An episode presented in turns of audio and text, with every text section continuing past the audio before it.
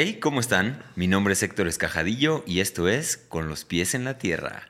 El día de hoy estoy muy, pero muy contento de tener aquí a mi querido amigo Sergi Rufi. ¿Cómo estás? ¿Cómo estamos, Héctor? Yo estoy fascinado. Pues- Sí, un setup fascinado estoy aquí. Me encanta tenerte aquí, mi querido Sergi. Es un lujo para mí. Mm, vamos a entrar poco a poco en, esto porque yo sé que había dicho que ya no iba a hacer más episodios y ya les, les estoy dando dos. Después de que me despedí, voy a estar, este es el segundo. Ahora sí, este es el último contenido del año. Y me gusta mucho, quiero iniciar con esto porque es muy importante para mí a nivel personal. Este proceso, digamos, de hacer este podcast de esta manera y, y de montar todo esto y, y todo lo que ustedes han visto a partir de 75 episodios, tienen que ver mucho con estos últimos dos invitados. En concreto, la semana pasada, o hace ya no sé cuándo, pero el episodio pasado vino Alonso del Río, que es un músico medicina, eh, de quien yo grabé una- un cover, una canción y lo subí y lo monté. Después de una ceremonia de ayahuasca que yo fui y, y que eh, ciertamente fue muy importante para mí. Bueno, pues esa, es, ese hombre puso la música, digamos. Y yo para prepararme para esa, esa sesión, ese- esa ceremonia, vi el video aquí del señor que está enfrente de mí.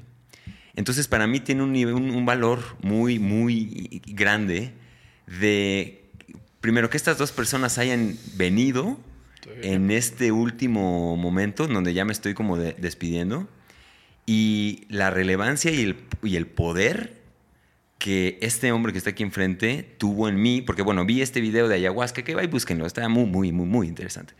Em, pero ya de ahí pues me hice seguidor, ¿no? Y mucho de lo que tú, Sergi, has dicho y en estos videos, yo lo tomo aquí, lo cito. No sé, si tú te vas y buscas los videos de este, este programa, yo creo que has de ser de las personas más citadas en este espacio. Wow. Porque para mí eh, el nivel que tiene este señor de aquí enfrente a nivel psicología eh, y a nivel persona, ¿no? O sea, independientemente de, de la materia y de lo que seas experto, ahora que tuvimos ya el gusto de conocernos y de compartir, el nivel de este ser humano es espectacular.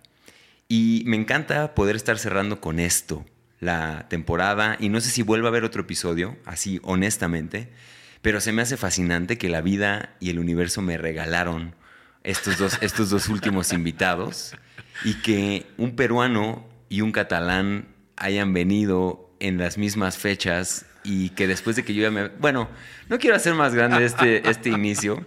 Eh, ya si están aquí y escucharon todo esto, pues suscríbanse si no se han suscrito hasta este momento. Les recuerdo a ustedes que esto está traído a ustedes por mí, por Héctor Escajadillo, así que también vayan a héctorescajadillo.com. Y bueno, esa es la introducción, mi, querido Sergi. Eh, bienvenido a México, bienvenida a esta tu casa, bienvenido a este tu programa. Eh, el día de hoy vamos a hacer un, un especial, que bueno, si ya vieron el título ya van a ver de qué se va a tratar, se va a poner bastante bueno. Y entonces, mi querido Sergi, porque también ya hay un episodio con Sergi Rufi en donde ya hicimos el programa completo. Entonces, este es un especial simplemente. Y vamos a arrancar ya con las preguntas, que eso es lo que nos tiene aquí, por lo menos a la gente que nos sigue. Y, y quiero preguntarte, ya arrancando, arrancando, arrancando en caliente, obviamente puedes hacer tu pequeña introducción y eh, el, el rebote de esto que te acabo de, Sí.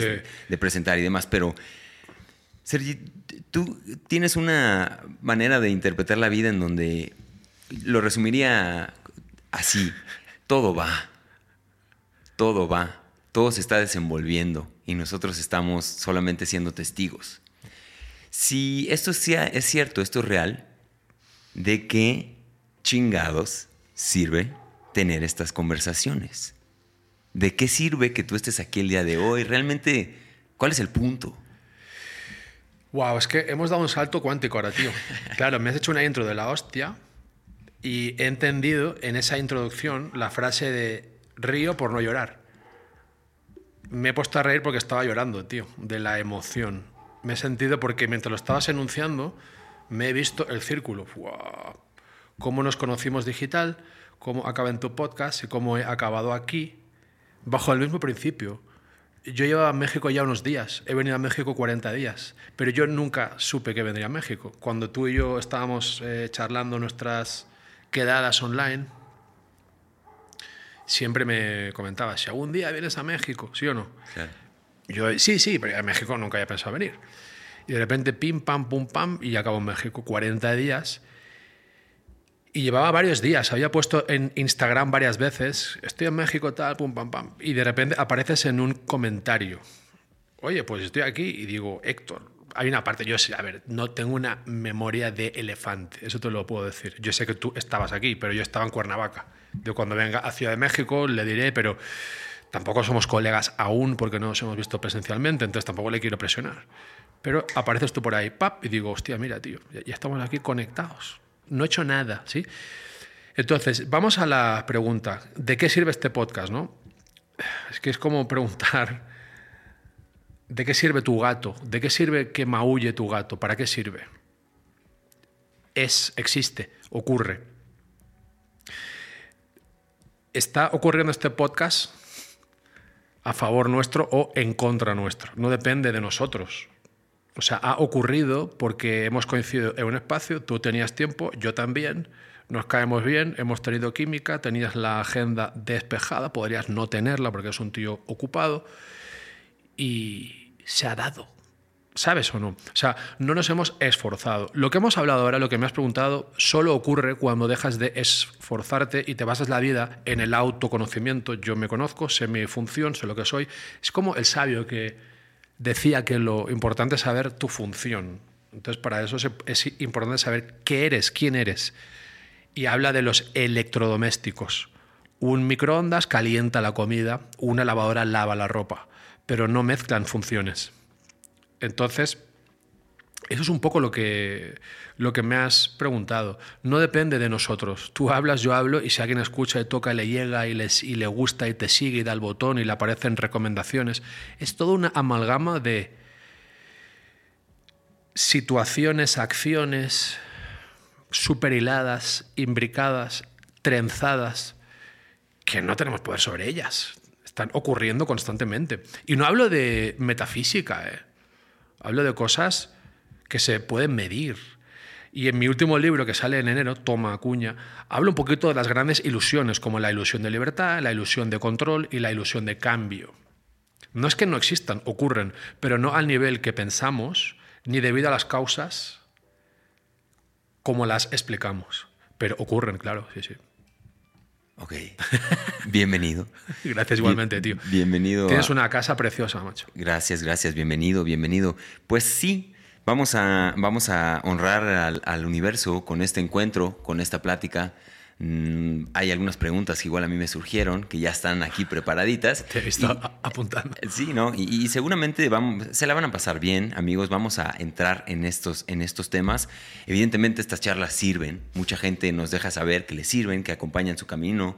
Eh, al final, digo ya para cerrar este, esta, esta gran introducción también, para mí lo más valioso de esto y, para mí para lo que me sirve es precisamente para esto, para encontrar otros seres que están caminando el mismo camino, conectar. Y yo puedo ahora apagar las cámaras y para mí lo importante es el vínculo que se, que se genera en esta mesa y, y ya eso le sirve a la gente. Bueno, gracias, qué bien, me da gusto, pero bueno. Vayamos adelante. Eh, Sergi, para, para que la gente más o menos mm, me, gusta dar un contexto ¿no? de, esto. Doctor en psicología, escritor, cuatro libros, 25 años ya metido en el mundo. Digamos que podríamos hablar de, las credenciales y de todo esto. Eh, vayan a su canal, simplemente va a estar aquí en la descripción todo eso y lo, ahí van a conocer a Sergio un poco más. Pero me interesa mucho desde tu, desde tu visión, un ejercicio muy, muy, muy breve. Y es cuando tú en las mañanas te despiertas, y ves al espejo y, te ves a los ojos, realmente te, te conectas con lo que hay adentro. ¿Qué ves? No sé si me estás preguntando a nivel simbólico o a nivel literal. Ambas. Ambas, vale. No me suelo mirar mucho al espejo, tío coincide que es la época que mejor estoy conmigo. El espejo es un mentiroso porque refleja el estado de ánimo de uno. Cuando estoy bien me gusto, cuando estoy mal no me gusto. Entonces intento, me afeito y me voy. No estoy ahí quieto, parado mirándome.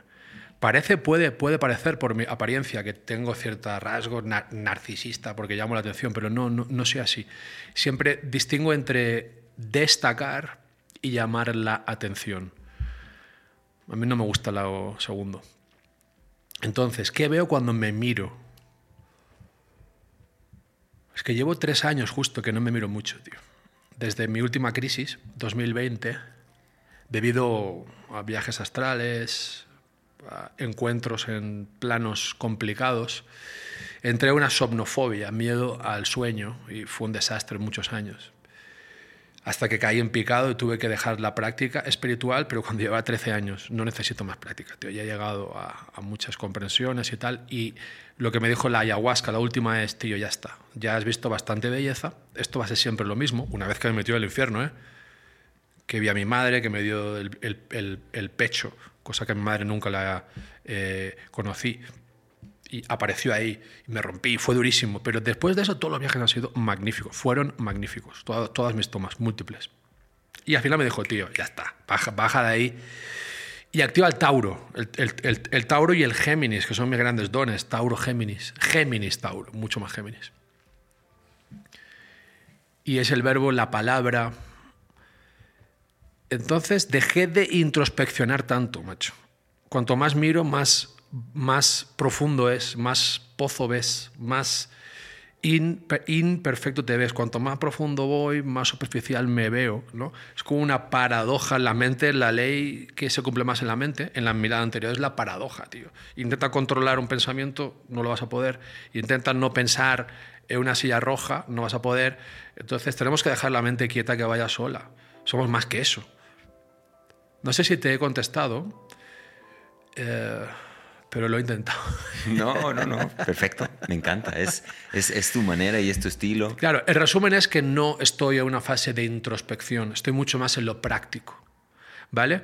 Ese sufrimiento mayúsculo, perifrástico, masivo, gigante, megalómano que viví durante mucho tiempo, vivo de, estoy vivo de, de milagro, me llevó con trabajo interior profundo, guiado, acompañado, a regularme al revés de como lo había hecho los últimos 13 años durante la práctica espiritual y era mediante el hacer. Mediante el hacer, acciones, actividades, atención de, eh, de reflexión se llama, sacar la atención hacia afuera, me empecé a regular las angustias y las fobias a mí mismo que había creado, a mis sensaciones. Por tanto, impacto y shock metafísico y parapsíquico que había creado con las prácticas salvajes a las que hice, ¿no? Y al salir de ahí, no, me miro tanto, tío. No me miro tanto, querido Héctor. Me encanta. Y dentro de estas conclusiones que dices, porque sí, coincido contigo mucho que en este, cuando hablamos de este tema, ¿no? Espiritualidad y le damos profundidad a las cosas, es, es muy fácil perderse. Y es, ¿en dónde está esta espiritualidad? Claro, es que, a ver, es que son fases. O sea, yo ahora cuanto más me olvido de mí, mejor estoy en mí cuando vuelvo a mí. Pero esto es una fase. ¿Cuál? La, posterior de haber estado introspeccionando y, habiendo eh, estado en casa 12, ¿no? en la astrología, muchos años, en mí mismo, ojos cerrados, visualizando y concentrado en mi respiración, meditación zen budista, tres años rapado con la túnica, mirando a la, a la, pared, retiros. Tras mucho eso dije, tío, cuanto más miro hacia adentro, peor estoy. Más hiper observo, más hiper me activo y más mente soy. Cuidado con la meditación, nada es, nada es inocuo. Es una, es una técnica que nace en Oriente hace muchos siglos y nada queda de ese mundo en Occidente, nada. Entonces a cada época sus enfermedades y sus curas. Ya. Y en ese sentido, me platicaste hace un par de días, ¿no? mencionaste la palabra iluminación en ese contexto, ¿cómo, cómo, la entendiste tú estando ahí adentro en esa práctica profunda, eh, tratando de acercarte en esta búsqueda? Dame un poco más de contexto. ¿A dónde llegaste? Claro, para mí cualquier ismo te vende la idea de que hay algo que conseguir. Algo que además no lo vas a poder conseguir nunca, entonces te han fidelizado. Significa que te van a tener ahí siempre practicando pagando, perteneciendo. Esto es el, principio de cualquier religión, movimiento espiritual o secta, es lo mismo, ¿no?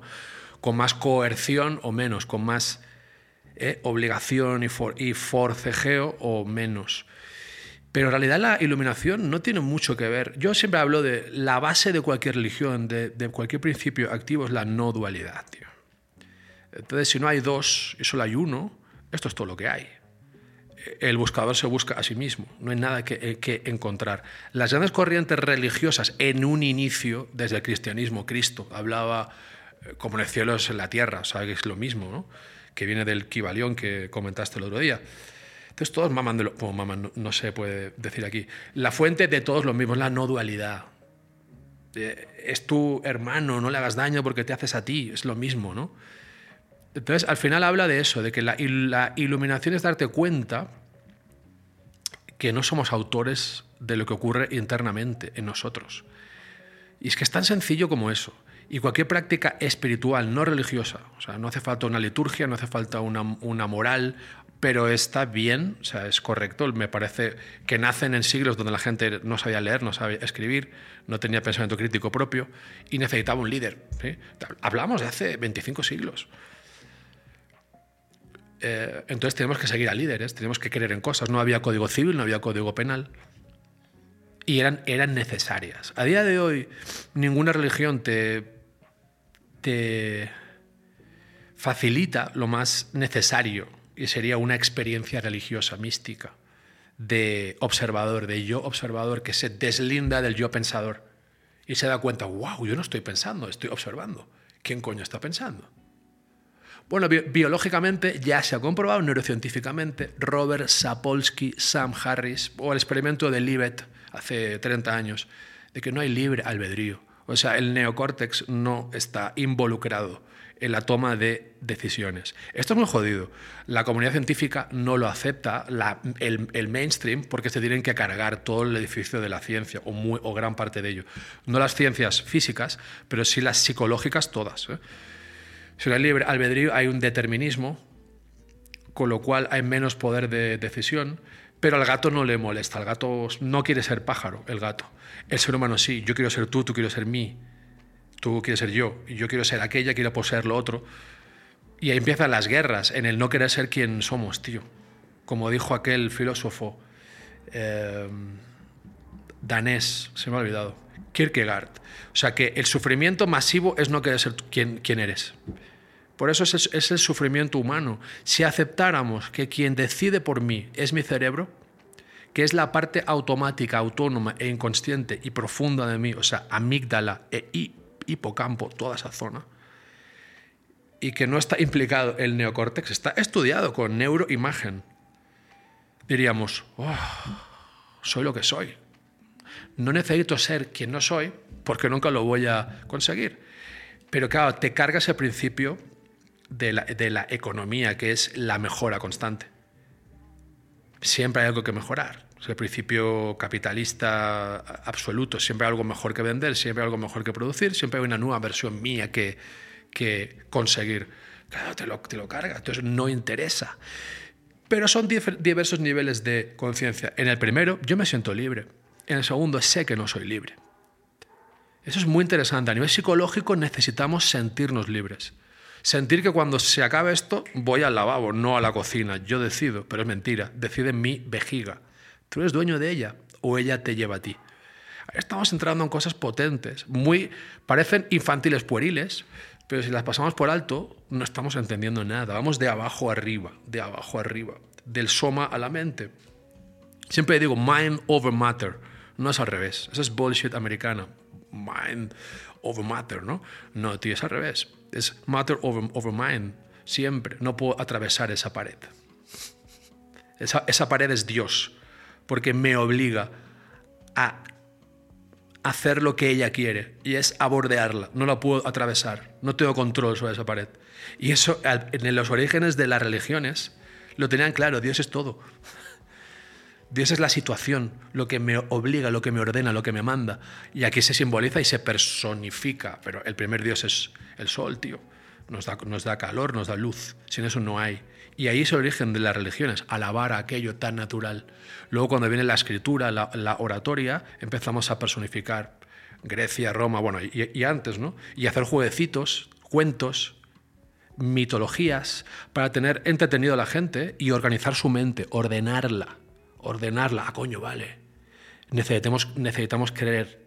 O sea, por mucho que... Dice Robert Sapolsky que cuando él descubrió que él no decide, que es su sistema nervioso el que decide por él tres o diez segundos antes de lo que él es consciente, se dio cuenta de que no era libre, de que Dios no existía y entró en una depresión. Es que es jodido aceptar eso. Es mucho mejor vivir en un mundo de hadas, tío. Mucho mejor. Mucho mejor. En ese sentido, es que hay, mucha, mucha, mucho por dónde ir en esta respuesta tan, tan completa que, compartes. Hay muchos acuerdos, digamos, a nivel social y humano, en donde el libre albedrío es un, es un a priori, ¿no? Partimos de ahí, de que la decisión existe. Por lo tanto, el concepto de responsabilidad. ¿En dónde queda para ti la responsabilidad entonces en un mundo donde no hay libre albedrío? Es que no me vale eso. O sea, siempre usamos la misma, el mismo silogismo, ¿no? Para que haya esto tiene que haber lo otro. Eso es trampa. O sea, como necesitamos que la sociedad, que las personas sean responsables, cumplan las, leyes y sean civilizados, tenemos que inyectarles con el virus de la libertad para poder castigar. Tú podías no haber hecho eso y lo has hecho, lo has decidido. Esto es muy fino, esto es nivel 2-3. ¿eh? Yo creo que el asesino tiene que ir a la cárcel obviamente tiene que responsabilizarse, pero responsabilizarte a un nivel jurídico no implica ser libre. Yo, yo, por ejemplo,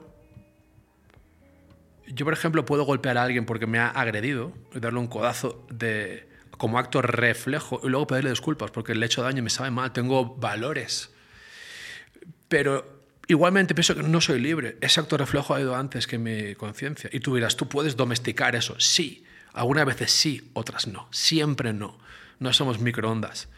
Somos seres humanos, es mucho más complejo. Porque al darnos cuenta que, no somos microondas, queremos ser mucho, o sea, abarcar mucho más que un microondas. Y no podemos abarcar más, tío. Yo siempre lo digo, a lo sumo tenemos un don. Los genios, tres. Y los grandes genios, pues tienen cinco, pero la gente en la calle, la media, está muy justita. Tú aquí has venido a hacer una función, descúbrela, una, tío. Igual has venido a ser mamá, igual has venido a cocinar bien, igual has venido a dar masajes bonitos, igual has venido a cantar, igual has venido, ¿sabes? Vamos subiendo, ti, ti, ti. Pero tenemos que aceptar nuestras limitaciones y nuestros dones. Tenemos, somos muy limitados y ser humildes, tío. Humildes. Ya que hablas de dones y de propósito y de significado, si pudieras ubicar un rol de la humanidad completa en el cosmos, ¿qué está haciendo aquí el ser humano? Digo, eh, habría que, cada persona tiene una historia, tiene una cosa, pero si generalizamos y tratamos de dar una lectura, ¿qué, cuál es el punto del, humano en todo esto desde tu lectura? Vale, ahora tengo dos opciones. Si me pillas hace 15 años, te pego una oratoria brutal, en la que en la que mi parte guay gana seguidores porque la gente proyecta en mí el nuevo Mesías al que seguir, ¿no? Eh, Mr. Answerman, el hombre respuesta. Pregúntame que tengo todas las respuestas. O el todólogo. Los grandes millonarios de YouTube son, son todólogos, lo saben todo. Todo, todo. Yo estaba ahí, la muerte significa tal, Dios es tal, no sé qué, el futuro, el karma. Es especulación espiritual, tío. No hay pruebas de nada, ni de que sí ni de que no de nada. Entonces, humildad. ¿Qué hace aquí el hombre? Ni, ni, puta idea, pero... No, claro, pero ¿sabes qué pasa? Que estoy tranquilo, tío. Porque sé que no sé. Es lo que te contaba el otro día. Yo sé que no sé. Entonces puedo decir a alguien que me venían hace cuando empecé en la consulta, 15 años, 20, o cuando era profesor en la universidad, tenía que ser Mr. Respuesta. Lo, lo, sabía todo. O sea, no se ve bien en, el, en la área educativa, cuando nos enseñan, colegio, escuela, academia, tienes que parecer que sabes. Parecer que. Y ese impulso, ese, efecto peonza, venga, vamos a parecer que dura toda la vida. Voy de que sé, voy de que sé, voy de que sé. Tío, esa gente que va, que sabe, todavía no sabe que no sabe, tío. Entonces, ¿qué hace aquí el ser humano? Eh, pues lo mismo que un gato. Ser un producto de muchas cosas. Lo mismo que un sofá, pero tenemos conciencia, dicen. No sabemos si el gato no la tiene. Eh, tiene la conciencia de gato, es la gatedad. Hay algo dentro que le lleva y que puede ser más inteligente que nosotros en muchas situaciones. Entonces no lo sé qué hace aquí el ser humano. Te dirás que somos hijos de Dios, somos hijos de un extraterrestre. No lo sé, tío. Yo, yo sí que hay una cosa muy interesante que alguien me dijo una vez, que es que Dios está al final de la evolución humana esperándonos. Aquí como una evolución, evolución, que igual ahí también viene la inteligencia artificial y todo aquello que viene a, hiperrevolucionarnos, pero no lo sé, tío. ¿Lo ves? Asumo que es especulación. No vivo en el futuro, tío. No tengo una visión. Mi visión es terrenal, horizontal. No creo en las visiones, ¿sabes? Aquellas eh, de Nostradamus y tal. Yo no creo. Creo en la astrología descriptiva, no en la predictiva.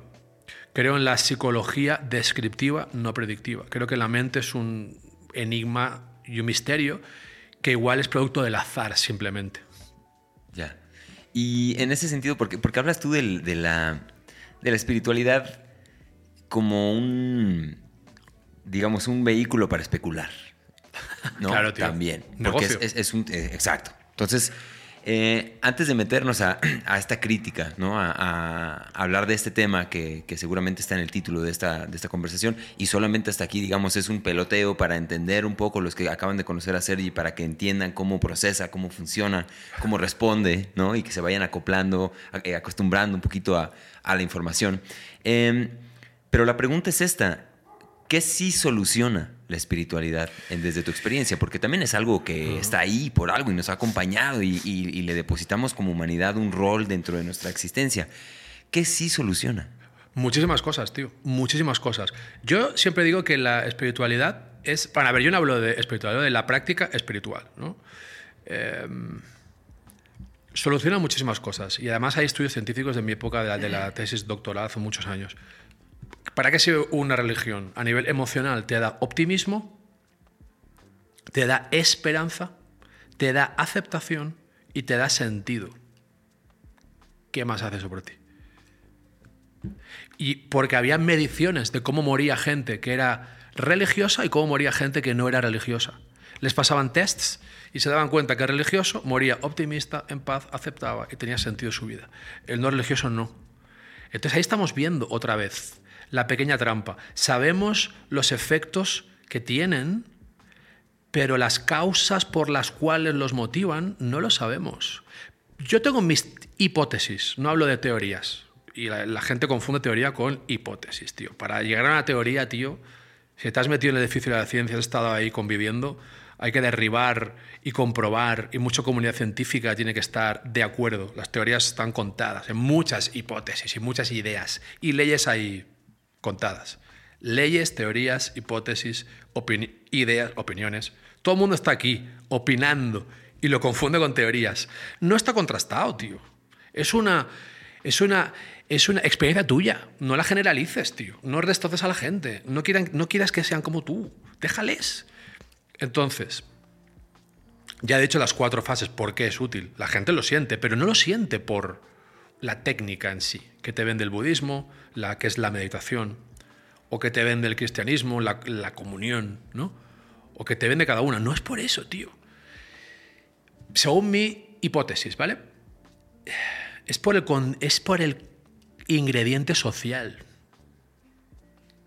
El ingrediente social, o sea, la pertenencia a un grupo homogéneo, con un pensamiento común, que se une se congrega en un punto común. Llámalo dojo, llámalo parroquia, llámalo como tú quieras, eh, ermita, eh, lo que tú quieras. Es eso, tío. Te organiza la mente. Una vez, tres a la semana, voy con ese grupo con el que puedo ser uno con ellos, con lo cual mi yo individual se desvanece y se activa el yo social.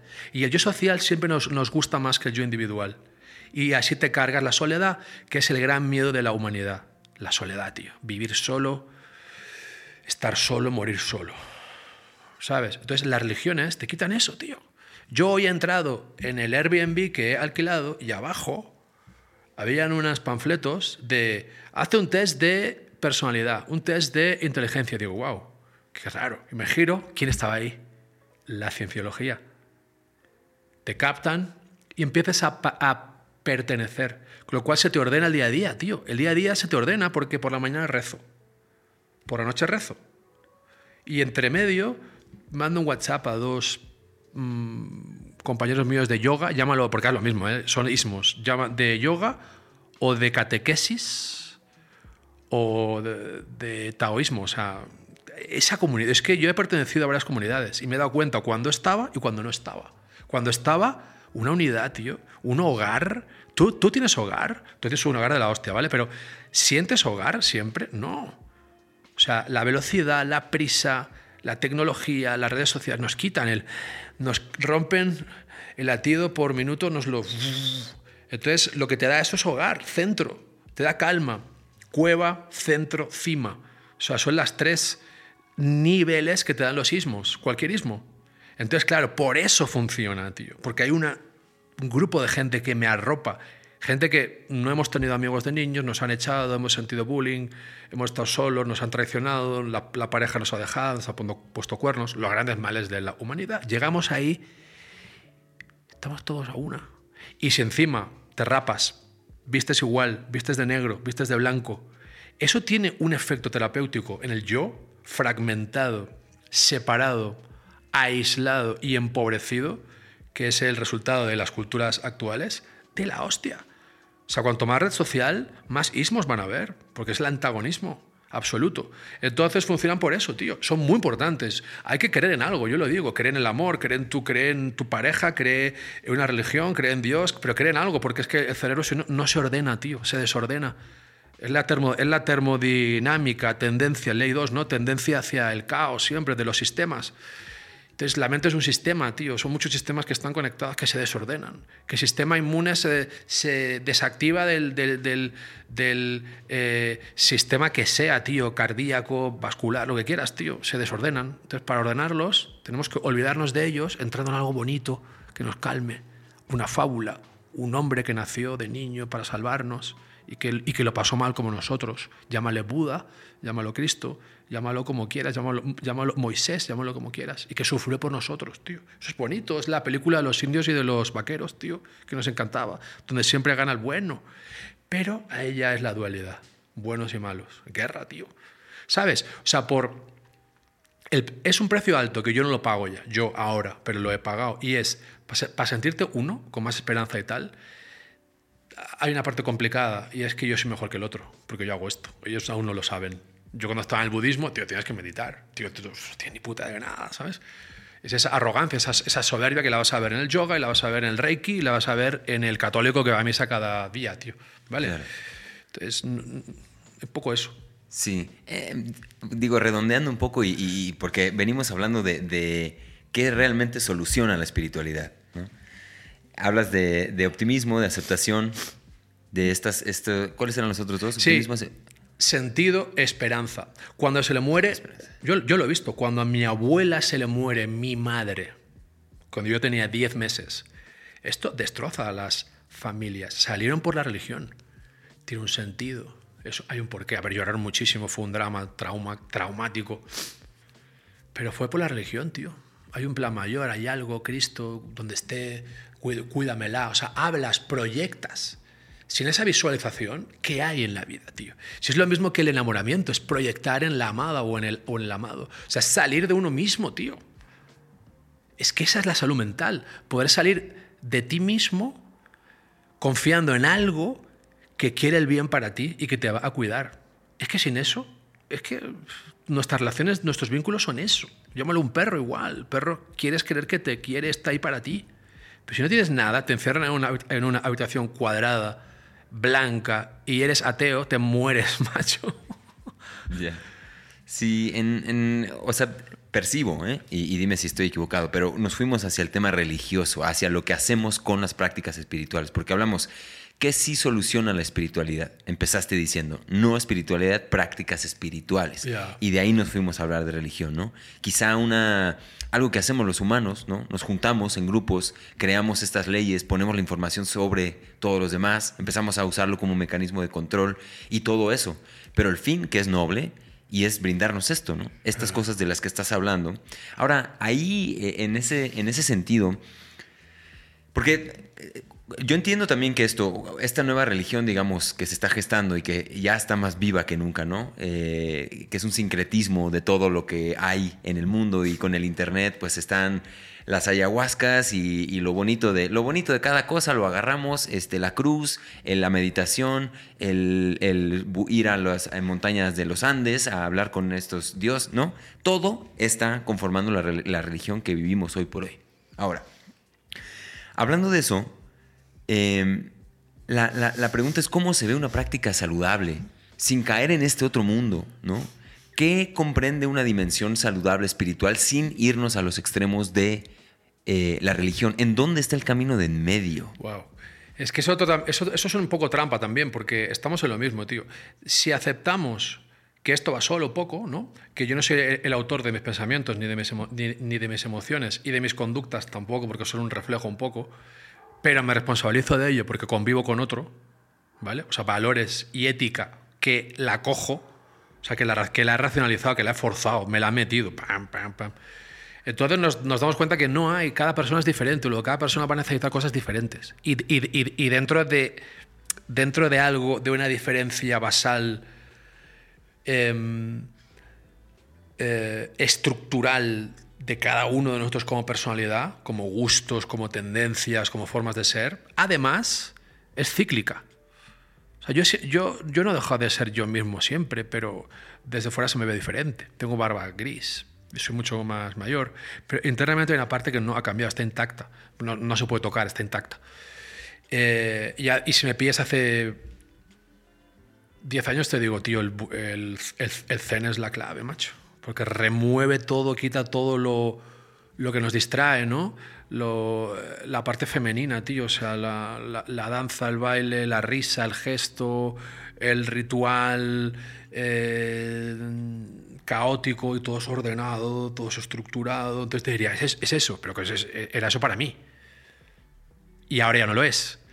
Entonces, ¿qué es la vía del medio? Es que es estar en contacto con tu sistema nervioso.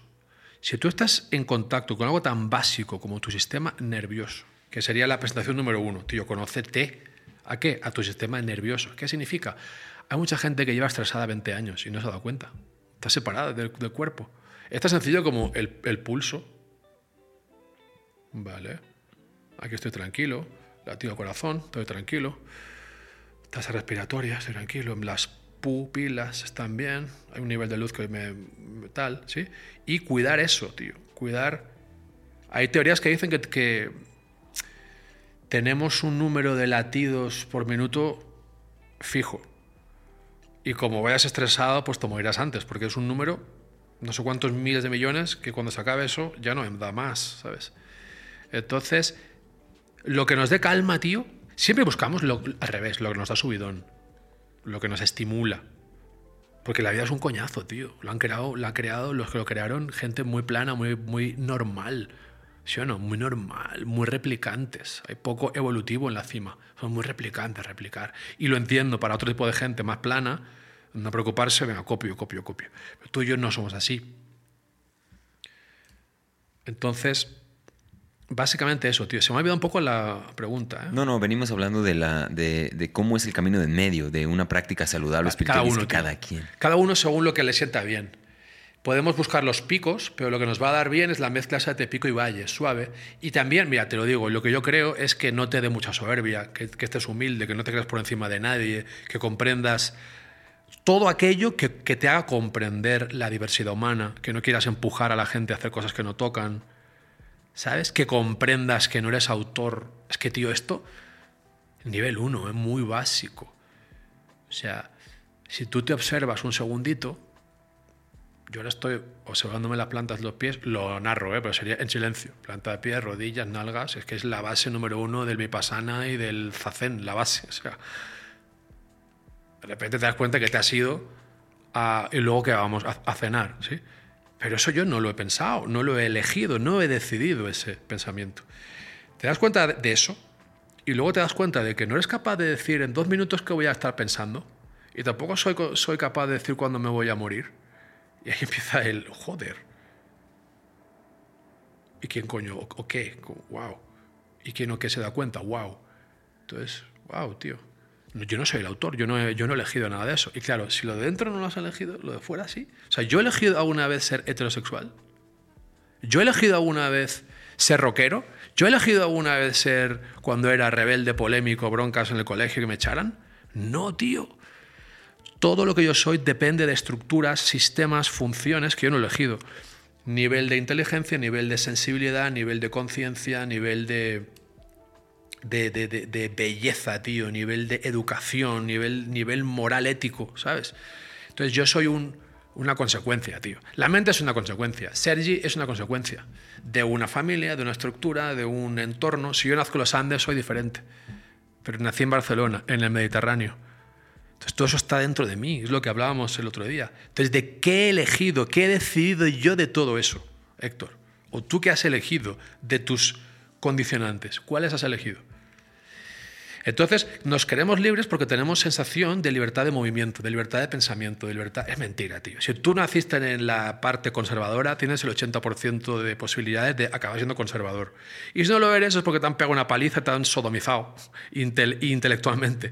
Y estás rebotado y te vas a lo opuesto. Pero está escrito. Lo que va a pasar está escrito. Eso ocurre en casi todos los casos. Em, entonces, mucha más humildad, tío. Humildad, o sea, sé que no sé. Total. En ese sentido, como cierras, es, hablando de humildad, vámonos a hablar de esta cuestión del ego. Eh, y, me gusta mucho tu lectura en torno a la psicología porque es un enfoque descriptivo, como dices, ya, como decimos en México, a toro pasado, ¿no? Ya que pasó, te puedo explicar por qué te pasó, pero no puedo predecir que te va a pasar tal, cual cosa. O sea, es que eso es, es, es una locura. Entonces, tú, habiendo tenido muchos clientes, habiendo estudiado, leído, ¿Cuál es como el, ra- el rasgo o los rasgos más particulares que llevan a este acrecentado ego espiritual y esta superioridad moral que utilizan algunos, utilizamos, porque tampoco Sí, es sí. desmarcarnos y, y todo. Dentro de esto que dices, hay mucho de, bueno, eso es necesario para todas las personas. Tienen que llegar a este punto en donde sea una bofetada, te tire al piso, te le vuelvas a levantar y aprendas la lección. Todo es parte del camino. Pero si volteamos atrás, ¿qué le está pasando a esa gente que utiliza la espiritualidad como vehículo para subirse de un escalón y, y desde ahí hablar, juzgar, descalificar, perder humildad, perder empatía, perder humanidad, cuando se supone, en teoría, la espiritualidad es justamente lo contrario? Mm, Tremendo. ¿Qué sí. pasa ahí? ¿Cuál es su lectura, mi? Em, bueno, esto ha ocurrido siempre. Esto que ahora sale en el Vaticano, que, ¿no? dicen que el Vaticano tiene un... Esto lo escribía un autor, ¿no? que decía que cuando entraba al Vaticano, porque fue un escritor que estuvo muy ahí presente, dijo que el olor, la energía, era a... eh, como a sex shop, a sex shop gay. O sea, había unos movimientos, unos gestos, unas dinámicas muy, muy gay. ¿sí? Eh, y cuando digo gay, no estoy haciendo crítica a la homos- homosexualidad, sino a una práctica extrema dentro de la homosexualidad, como es coger a inocentes, utilizar el poder, sodomizaciones, todo eso, ¿no? Entonces siempre ha habido corru- corrupción, siempre ha habido ego espiritual. Siempre ha habido. El cura te grita. Entonces, ¿cómo no lo va a ver a otros, a otros en unos esquemas más bajos? Porque es poder, tío. El poder de que alguien parezca, ca- parezca que sepa más que tú, le embebe. Y no hay poder sin corrupción de poder. Entonces, ¿qué les pasa a esa gente? Yo he, analizado mucho eso. ¿eh? Hay un tema de personalidad. Hay mucho tras- trastorno de personalidad clínico, o sea, visible. Dice, wow, este tío no pilota, una- eh, vive una distorsión absoluta. Y muchos subclínicos. Podría decir nombres, pero no los voy a dar. No estoy ahí ya. No estoy en la guerra de, de, eh, trincheras ya, ¿eh? Pero hay un trastorno de personalidad de mucha gente, de índole narcisista, paranoide, esquizotípico, que son palabras, es lenguaje de la psiquiatría, solo para comprender que la gente puede ir a Google y verlo. Viven en un mundo paralelo, en una des. eh, como una disociación, una despersonalización. Entonces, desde ahí no contactan con sus emociones, hay mucha psicopatía, sociopatía. Es el ser humano. Entonces, el área espiritual no va a ser diferente al área económica, no va a ser diferente al área política, es lo mismo, es una área de, de actividad humana. Yo siempre lo dije, hasta el siglo XX la espiritualidad era, y la práctica, eh, eh, hasta, hasta, hasta siglo XX, no hace mucho, la práctica espiritual era un área de experiencia y de práctica humana privada, íntima, introspectiva, silenciosa, anónima. Yo recuerdo cuando buscaba algo para, para estar bien, para bajar la rabia y el odio al mundo, hace 20 años. Mira- Mirar y el yoga ya empezaba a haber mucha oferta, de meditación muy poca. Si habían siete horas de yoga, había una y al final media horita de yoga, perdona, de meditación. Y la foto era de un yogi con barba larga, así, así, eh, no era atractivo. ¿sí? Entonces, esa era la práctica espiritual, nace con, el, con la meditación. O sea, el yoga, como sabes, es un previo a la meditación. Es calmar el cuerpo para luego poder entrar en la introspección mucho más calmada. Aquí te lo cortan porque es lo que la gente más bonito, más guay, hacer formas. Sí, el sol del sol, el caballo, todo aquello que está muy bonito, ¿no? El gato, el perro, está súper bonito. Pero eso viene para luego quietud física y conectar con el yo observador. Se, se, se- se quita, se separa. Y se hace como todo en Occidente, un producto de, de mercadotecnia donde lo bonito es lo visual, es el Instagram, es la posición, la postura.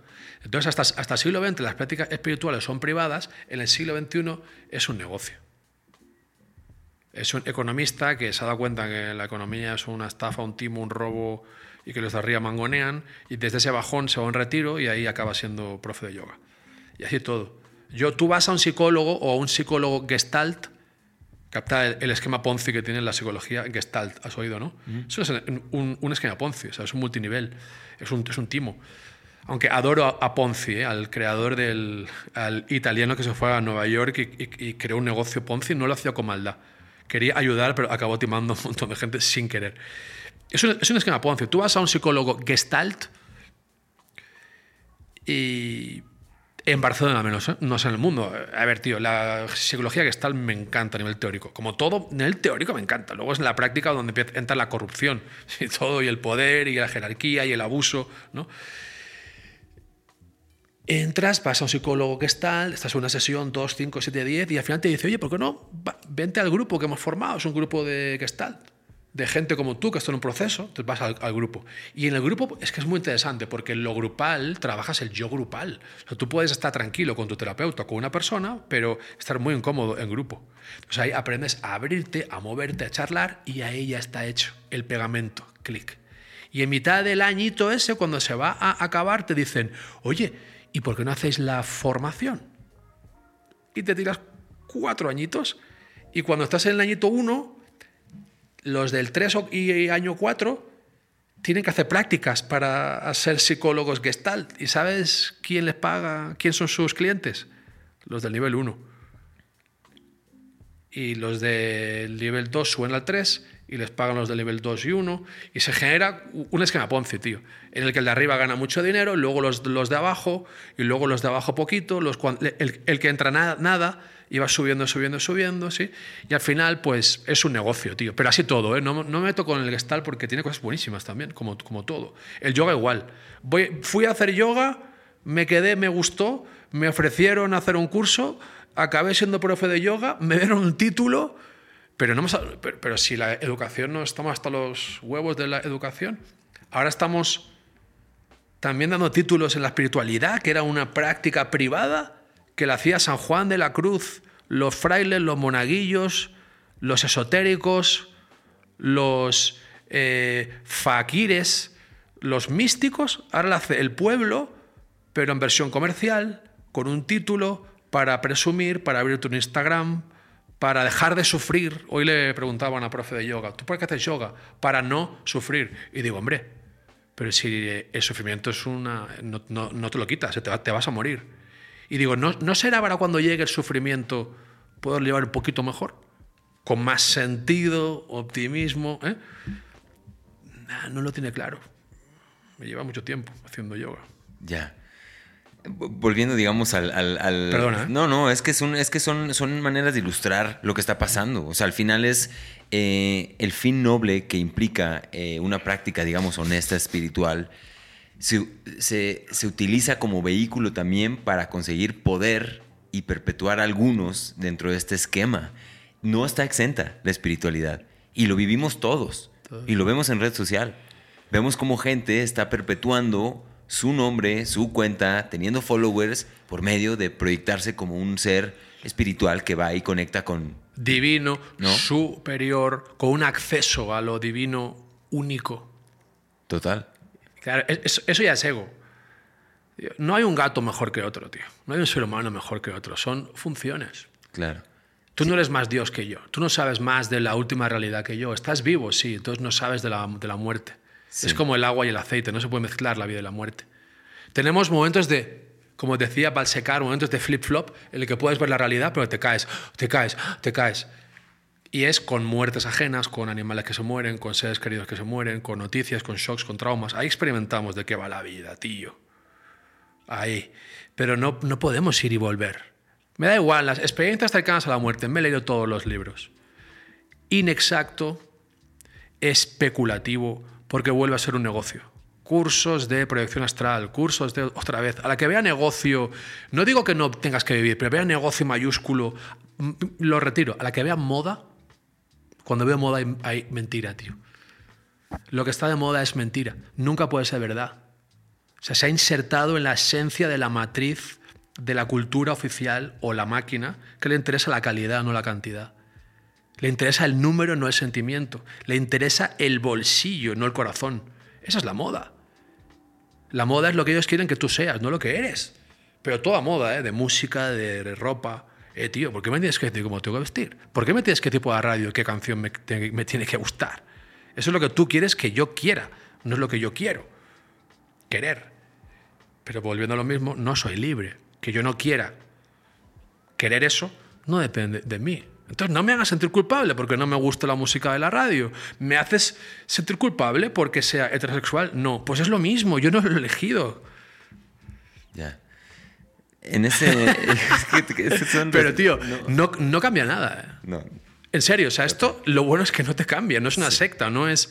Es el deja, deja, deja de buscar porque ya te has encontrado, esto es lo que hay, tío.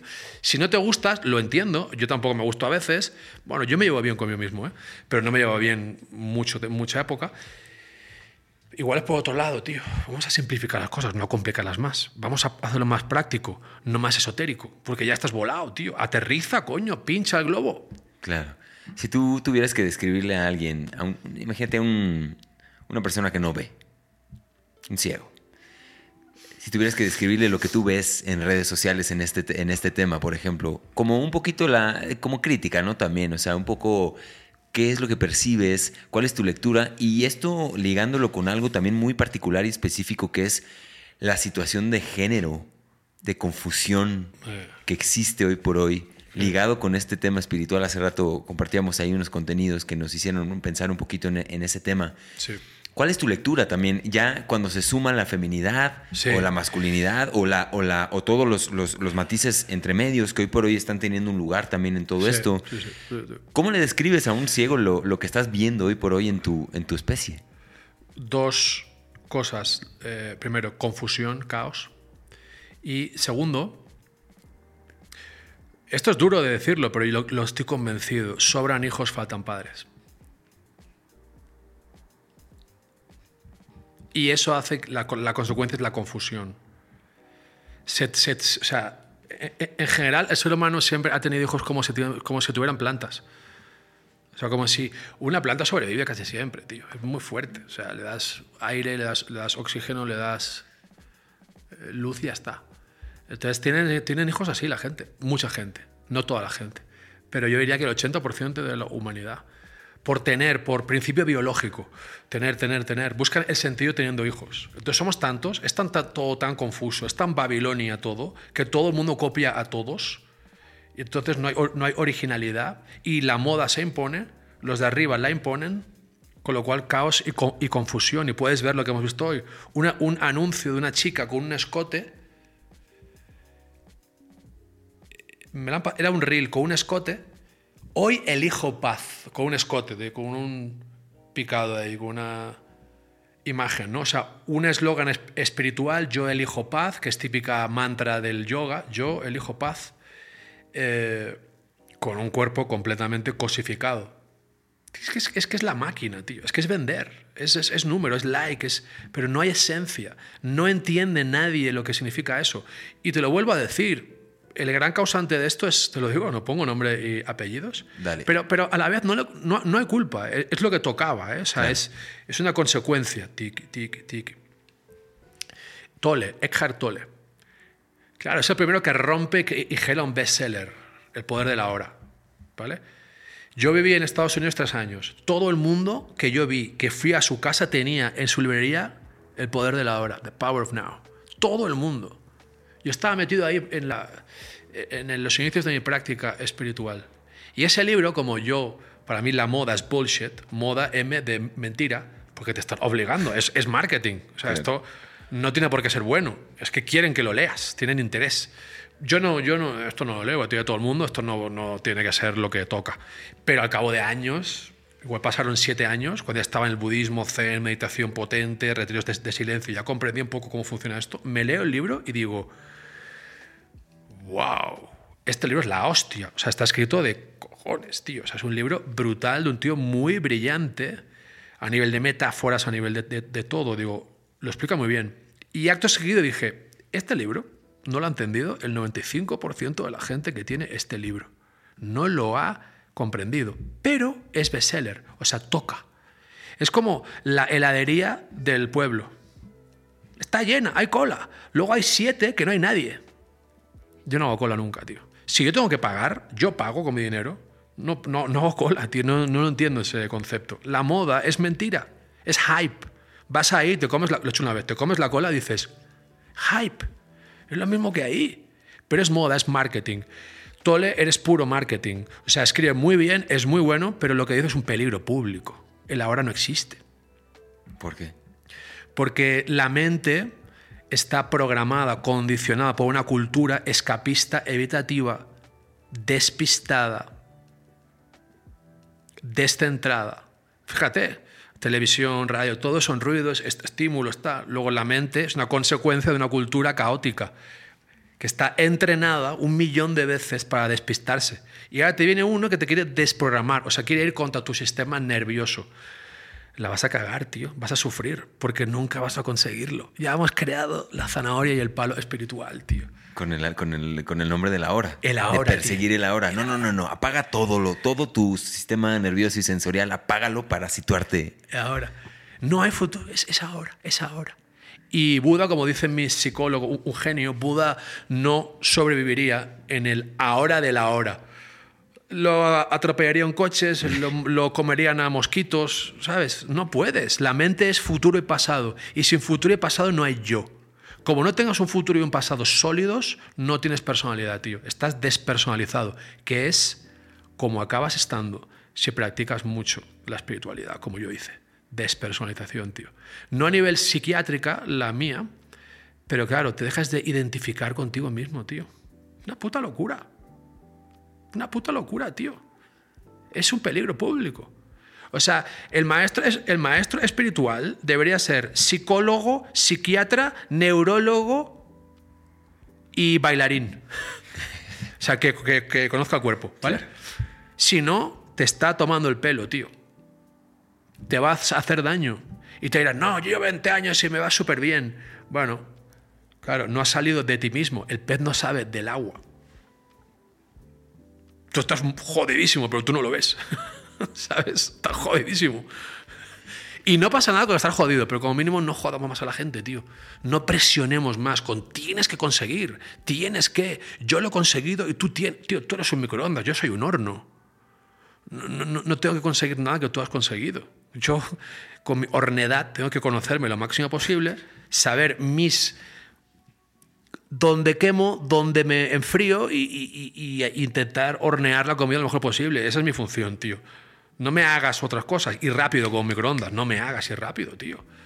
Es como eso, ¿no? Mentes súper rápidas que quieren, venga rápido en el ejército. Venga rápido. No, tío, este tío va lento. Déjalo. Es su don. La paciencia, la calma. Déjalo. No te lo cargues. Eso.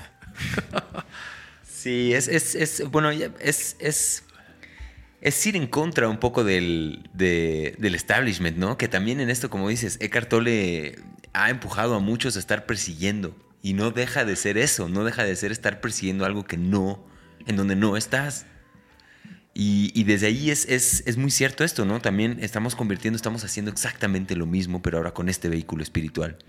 Y algo que también se ve mucho en, en este tema, y, y, es algo que me consta porque yo también lo he hecho, y creo que es algo muy, muy fácil, es que este vehículo también nos aleja de lo que realmente importa, que puede ser un trabajo, que puede ser eh, tu cuerpo, que puede ser tu alimentación, que puede ser tus vecinos, tu comunidad, cosas realmente importantes y, de la que deberíamos quizás estarnos ocupando. Y hace un par de semanas vino un, un invitado, habló que ser espiritual para él, o según su entendimiento, es ante todo ser un buen ciudadano.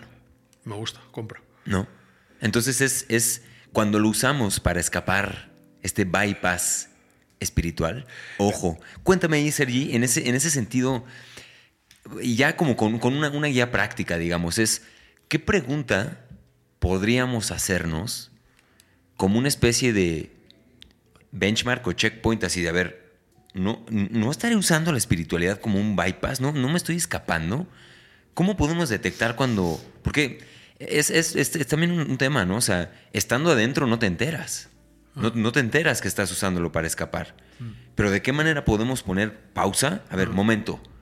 ¿Qué estoy haciendo con esto? ¿Qué estoy haciendo con la astrología? ¿Qué estoy haciendo con el tarot? Tirando el tarot para todo. ¿Qué estoy haciendo yendo a 100 ceremonias? ¿Qué estoy haciendo leyéndome todos los libros de Cartole o de quien tú me digas? ¿Cómo, cómo, ¿Qué pregunta nos podemos hacer para hacer ese momento de introspección y parar? Ya.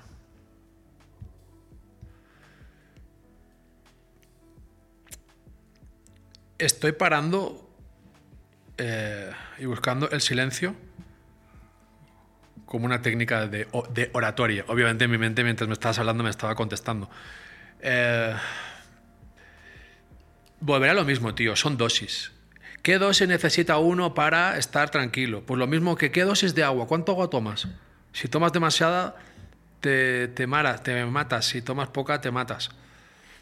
Entonces, al final lo que hacemos en todo en la vida es buscar nuestra dosis personal. Nuestra dosis, nuestra posología con todo. ¿Cuánta cebolla puedo comer antes de que me hinche el estómago? ¿Cuánta agua puedo beber? ¿Cuántas horas tengo que dormir? ¿Cuántas tiempo tengo que meditar? Siempre hay, una, siempre hay una búsqueda. O sea, a ver, si no has sufrido, no vas a practicar la espiritualidad. Entonces, todo principio, todo inicio en el camino de la, de la espiritualidad per se es una huida. Es una huida, tío. El tema es que no nos quedemos ahí. El tema es que no nos quedemos ahí. O un camino estaría bien no quedarnos ahí y no perder lo palpable, el tacto, el saludar al vecino. Pero lo mejor que podemos hacer es regalar nuestra autenticidad. Y eso no significa algo que veo en mucho New, New Ager, es la sonrisa de porcelana. Buenos días, buenos días, ¿qué tal? ¿Cómo estás? Buenos días, todo el día así. Eso no es un buen regalo al mundo. Eso no es un buen espejo cómodo que regalas al mundo. Eso es más presión y más tensión que regalas al mundo. La gente está sufriendo, sufre mucho. No llega a fin de mes, enfermedades, ¿sí? muertes, duelos, trastornos. Vivir es complicado. Entonces, para mí, el gran regalo que podemos hacer a la gente es el auténtico. Si estoy triste, estoy triste estoy alegre, estoy alegre. Si, si tengo rabia, tengo rabia. Si tengo miedo, tengo miedo. Y lo, lo, mejor que puedo hacer es a nivel social compartirlo y abrirme un poquito desde ahí. No hablo a nivel histérico. Pero si estoy triste, pues ese día estoy más calmo, más bajito de energía, saludo a la portera. Buenas tardes. Bueno, ¿cómo, ¿cómo se dice aquí portera? ¿Conserje? No, ¿Sí? sí, sí, portera. Portera. Que la tuya es súper amable, me ha caído muy bien. Le mandamos saludos. Un saludo. Pero no tiene nada que ver conmigo, es lo que he sentido, ¿sí o no? Otra vez, luego no siento culpa por lo que he sentido. Y lo que he hecho. Entonces es eso. Al final, dosis y ser auténtico, macho. No enmascares. O sea, yo puedo meditar mucho, ser budista y estar triste puedo... Eh, es que lo ven, la ira, el gran, el gran problema es que la ira es la gran emoción damnificada y culpabilizada. La culpabiliza el cristianismo, uno de los siete, uno de los siete pecados capitales, junto con la gula, la lujuria, ¿eh? es la ira, que es una emoción natural, psicobiológicamente básica, tío. Que si no tenemos ira, tú a la gente que no tiene ira.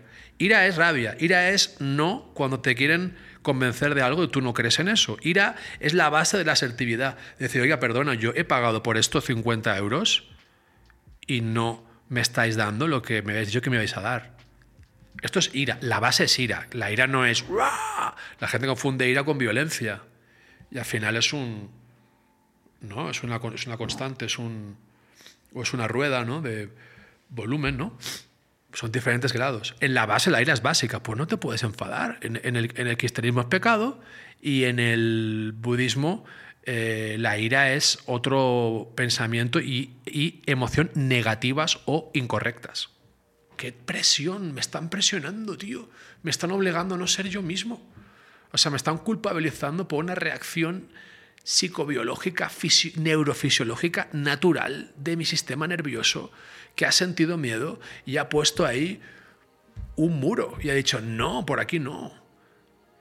Por eso acaba siendo el opio del pueblo la religión. Por eso el movimiento hippie, sí pero no. Un poco sí, pero mucho, que aceptas todo, paz a todo. La resistencia es parte de la humanidad aceptar, resistirme, aceptar, no depende de mí que acepte cosas y otras me resista.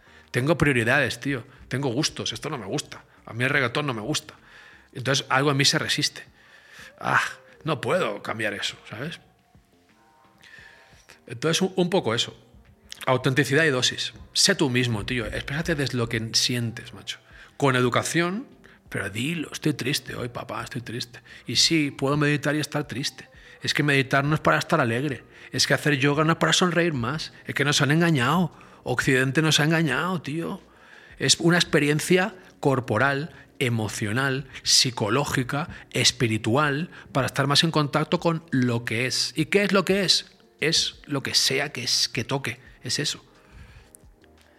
En el, tomando como en continuidad esta, esta emoción que, que, que ya tocaste en este tema y que siento que sí es un indicador muy fuerte, ¿no? De cómo reprimimos esa, esa particularmente, la ira. Eh, y, precisamente este New Age, esta cosa que hay ahí, la, la, la, tora y la tapa y, el New Age Disney, ¿no? Como tú lo, como tú lo llamas, exactamente.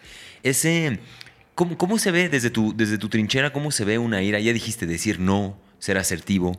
¿Cómo se ve una ira expresada de manera saludable? Dame un poquito más de contexto en eso. Me, gusta mucho este tema del no.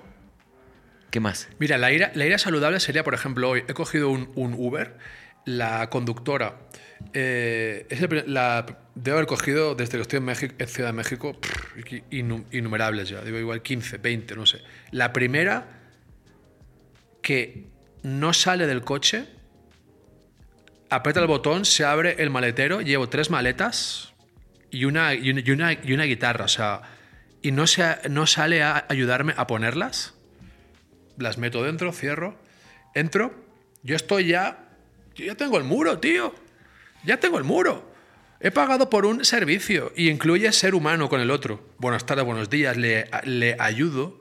Y yo luego pues te daré una propina, te la voy a dar, tío, porque yo soy hay un, principio de justicia. Igual que con a ti te doy, a ti te voy a quitar. Lo siento, te voy a quitar. Esto de dar a todo el mundo, sonreír, ser amigo de todo el mundo, es el yoga, es el hinduismo, es el japismo. Eh, no estamos ahí, tíos. No, tíos, no estamos ahí. Estamos en un momento complicado. Entonces tenemos que tener pensamiento propio, criterio propio, estándar propio, no único, porque lo podemos compartir y cuando lo hemos compartido, tú dices, tiene sentido también para mí. Entonces, cuando, me, cuando he entrado no ha dicho ni hola a ella. Y yo digo, vale, no voy a ser simpático ni amable. En la época en mi New Age mía, yo daba amor y cariño a todo el mundo. Pero en el fondo eso es ego espiritual. Porque estoy sintiendo separación y quiero forzar la, la, unidad. No toca, toca separación. Voy a estar aquí calmado en la separación. Calmado en la separación. Toca estar separados. Hay un muro entre ellos. No me ha dicho ni hola, yo no le he dicho hola. Nos hemos sentado. Yo calmado. Ha conducido tremendo, o sea, conducción agresiva, frenazos, derrapajes, eh, mirando el móvil para el siguiente Uber. Yo veo que hay una cultura del palo zanahoria, de la máquina, quiere números y utiliza al esclavo moderno para conducir rápido y ganar más dinero porque pagan mal. Lo entiendo. Pero para mí lo importante es llegar vivo al destino, tío. Y, eh, ah, uh, frenazos, pan, pitando, metiendo prisa al tráfico. Y yo estaba ahí, estaba ahí, estaba ahí. Sabía que al final, cuando Uber, al final he llegado al destino, ha salido, a medio se ha dignado a salir y me ha dicho gracias, pero ni me ha ayudado con las maletas. Vale, me he ido con las maletas, son varios viajes, son tres bultos gordos. Me he ido, se va. Y la rabia ahí, ¿cuál es? Rabia descentrada, ¿vale? Oiga, yo hubiera sido liarla en el taxi. Oiga, ¿usted qué se cree que no me dice hola a mí? ¿Qué es esto? Esto es un servicio, que voy a hablar con su tal. Vale, ahí no estoy entendiendo su realidad. Ella no se da cuenta. Vale, entonces tampoco le voy a profetizar, ni a moralizar, ni a, ni a ser ni wager, ni dar amor y cariño, porque pobrecita, me estoy poniendo por encima, tío. Si le doy amor sin pedírmelo, me estoy poniendo por encima. Me estoy poniendo por encima. Si le pego una colleja y un puñetazo, como si le doy ondas de amor y anillos de luz amarilla. Es lo mismo. Estoy diciéndole, no está bien, yo estoy bien, desde donde yo estoy y sé, ella no sabe, le voy a dar. Mm, eso es el ego espiritual. Tanto desde la alegría como desde la rabia, como sea. Al final yo me he ido, se ha ido, y acto seguido me he ido a la app de Uber y le he puesto sobre 5 una estrellita y he puesto condición temeraria, ta, ta, ta, ta, ta. Le he puesto la propina, ¿cuánto le das? Cero patatero. Esa es la rabia. Eso no es, porque las emociones son cuatro, las biológicas, y parten todas de aquí, en combinación. Rabia, alegría, tristeza, miedo. ¿Cuál era? ¿Desde dónde he puesto esa reseña?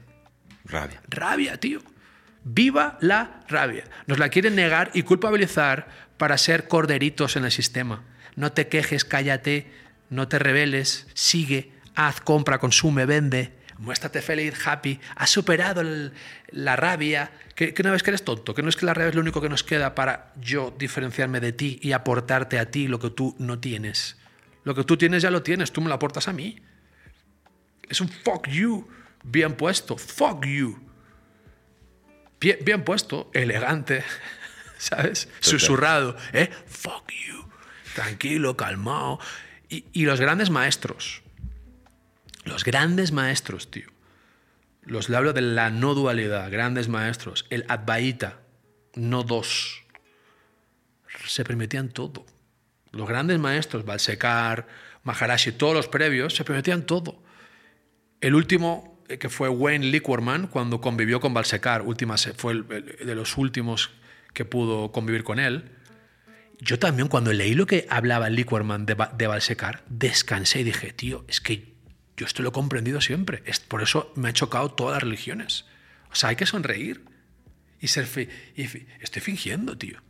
Lo que hay que es permitirte ser quien eres. Y Balsecar, cuando se muere su hijo, en, un accidente, llora, el, gran maestro llora, se enfada con Dios, con el destino. Y claro, al verlo, Liquorman, ¿sabes qué siente Liquorman? Wow, está bien, tío. Es normal. No tengo que sonreír y que dar gracias. Es lo que siente. La piel de gallina. Esa es la iluminación. Ser uno con lo que te nace, tío. Porque no, no lo decido. Estoy triste, estoy triste. Entonces te baja el nivel de autopresión y comprendes, wow, no hay nada que buscar, tío. Ya está aquí.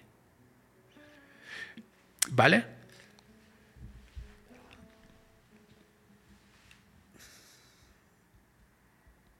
Todo lo que nos haga sentir culpa y presión por cambiar, en esencia, es mentira, tío. Es persuasión, es manipulación, es control, es poder, es la máquina, es la cultura oficial, tío, es negocio. Pero ya sean pareja, es, es, muy suave porque no podemos de repente cambiar la programación que nos ha metido cultural de prisa, culpa. La culpa es la moneda de cambio. No me has llamado, soy tu mamá, pero ya no me quieres. Pero esto la madre y la pareja te lo hacen. ¿Sí? Es la moneda de cambio. La moneda de cambio. Entonces, todo lo que te haga sentir culpa, cualquier movimiento espiritual te va a sentir culpa, tío tío, no haces suficientemente bien en la, la, posición del loto. Tienes que seguir practicando, práctica, práctica, práctica, porque tienes todavía que perseguir la mejora, la mejora en esa forma que no acabas de. Más presión, más culpa. Eso es lo, lo que llamaba en el libro anterior la militarización social. Más, más, más, más. Hostia, qué presión. El siguiente grandísimo y último, ya hay corto, ¿eh? perdona que me enrollo más que una persiana, parece que sea Géminis, tío. y el, último es el otro Krishnamurti, el que no es conocido, hubieran dos coetáneos. Eh, uno era el Gidi y otro era el OG, creo, OG Krishnamurti. Mírate vídeos, tío, aún quedan en YouTube. El tío, el tío era todo rabia y cabreo. No habéis entendido nada. La mente es un papagayo. La mente es un mito. No existe. Te estaba diciendo lo mismo. Que no somos autores de esto. Que es igual lo que me digas, es igual tus intenciones. Si toca, cambiarás. Si no, no. Entonces, a un nivel basal, esencial, no depende de ti. Déjate en paz. Déjate tranquilo con tu esencia. De castaño o de, peral. Eres un gato, un perro una lavadora, déjate en paz, pero antes tienes que reconocerte quién eres, cómo eres. Claro, ese es el, trabajo. ese es el juego, justamente, porque es lo, que iba a decir es la elocuencia, ¿no? Como valor eh, superior, digamos, de toca esto, experimentemos esto. Si siento cabreo, me enojo. Si siento esto, pero la línea, y de lo que hablábamos hace rato, ¿no? La línea es delgada también en ese sentido, porque una cosa es que yo sienta algo y tenga un sentido de eh, autogobierno, ¿no? De, no violentar, por ejemplo. Es que a mí me nace la violencia. ¿Qué pasa ahí? Entonces, ¿cómo, cómo, cómo se traza esa línea que no sea...? Ahí nace el Código Penal y el Código Civil, tío. Que es un producto de la humanidad también, o sea, toca. O sea, yo te digo, cuanto más nivel de. Vamos a, vamos a lo mismo, ¿vale? Es como, una, como, un, como un piloto de mando, ¿sabes? Como, como una cadena musical, los ejes de sintonización, como sintonizas las frecuencias cuando editas música, que vas tocando botones, es lo mismo, tío.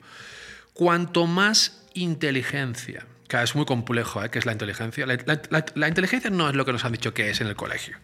La inteligencia básica es cuestionar la definición clásica de inteligencia. Esa es la primera de las inteligencias, macho. ¿sí? Y luego saber que no sabes. Eso es muy inteligente, eso es lo más inteligente que puedo hacer. E intentar no meter más mierda en el mundo y no hacer sufrir más a la gente. ¿vale? Pero cuanto más inteligencia operativa, no, cristalizada, ¿eh? operativa, este tío podría, pero no lo es, no, siendo factual, cuanto más inteligencia subimos el, ¿vale?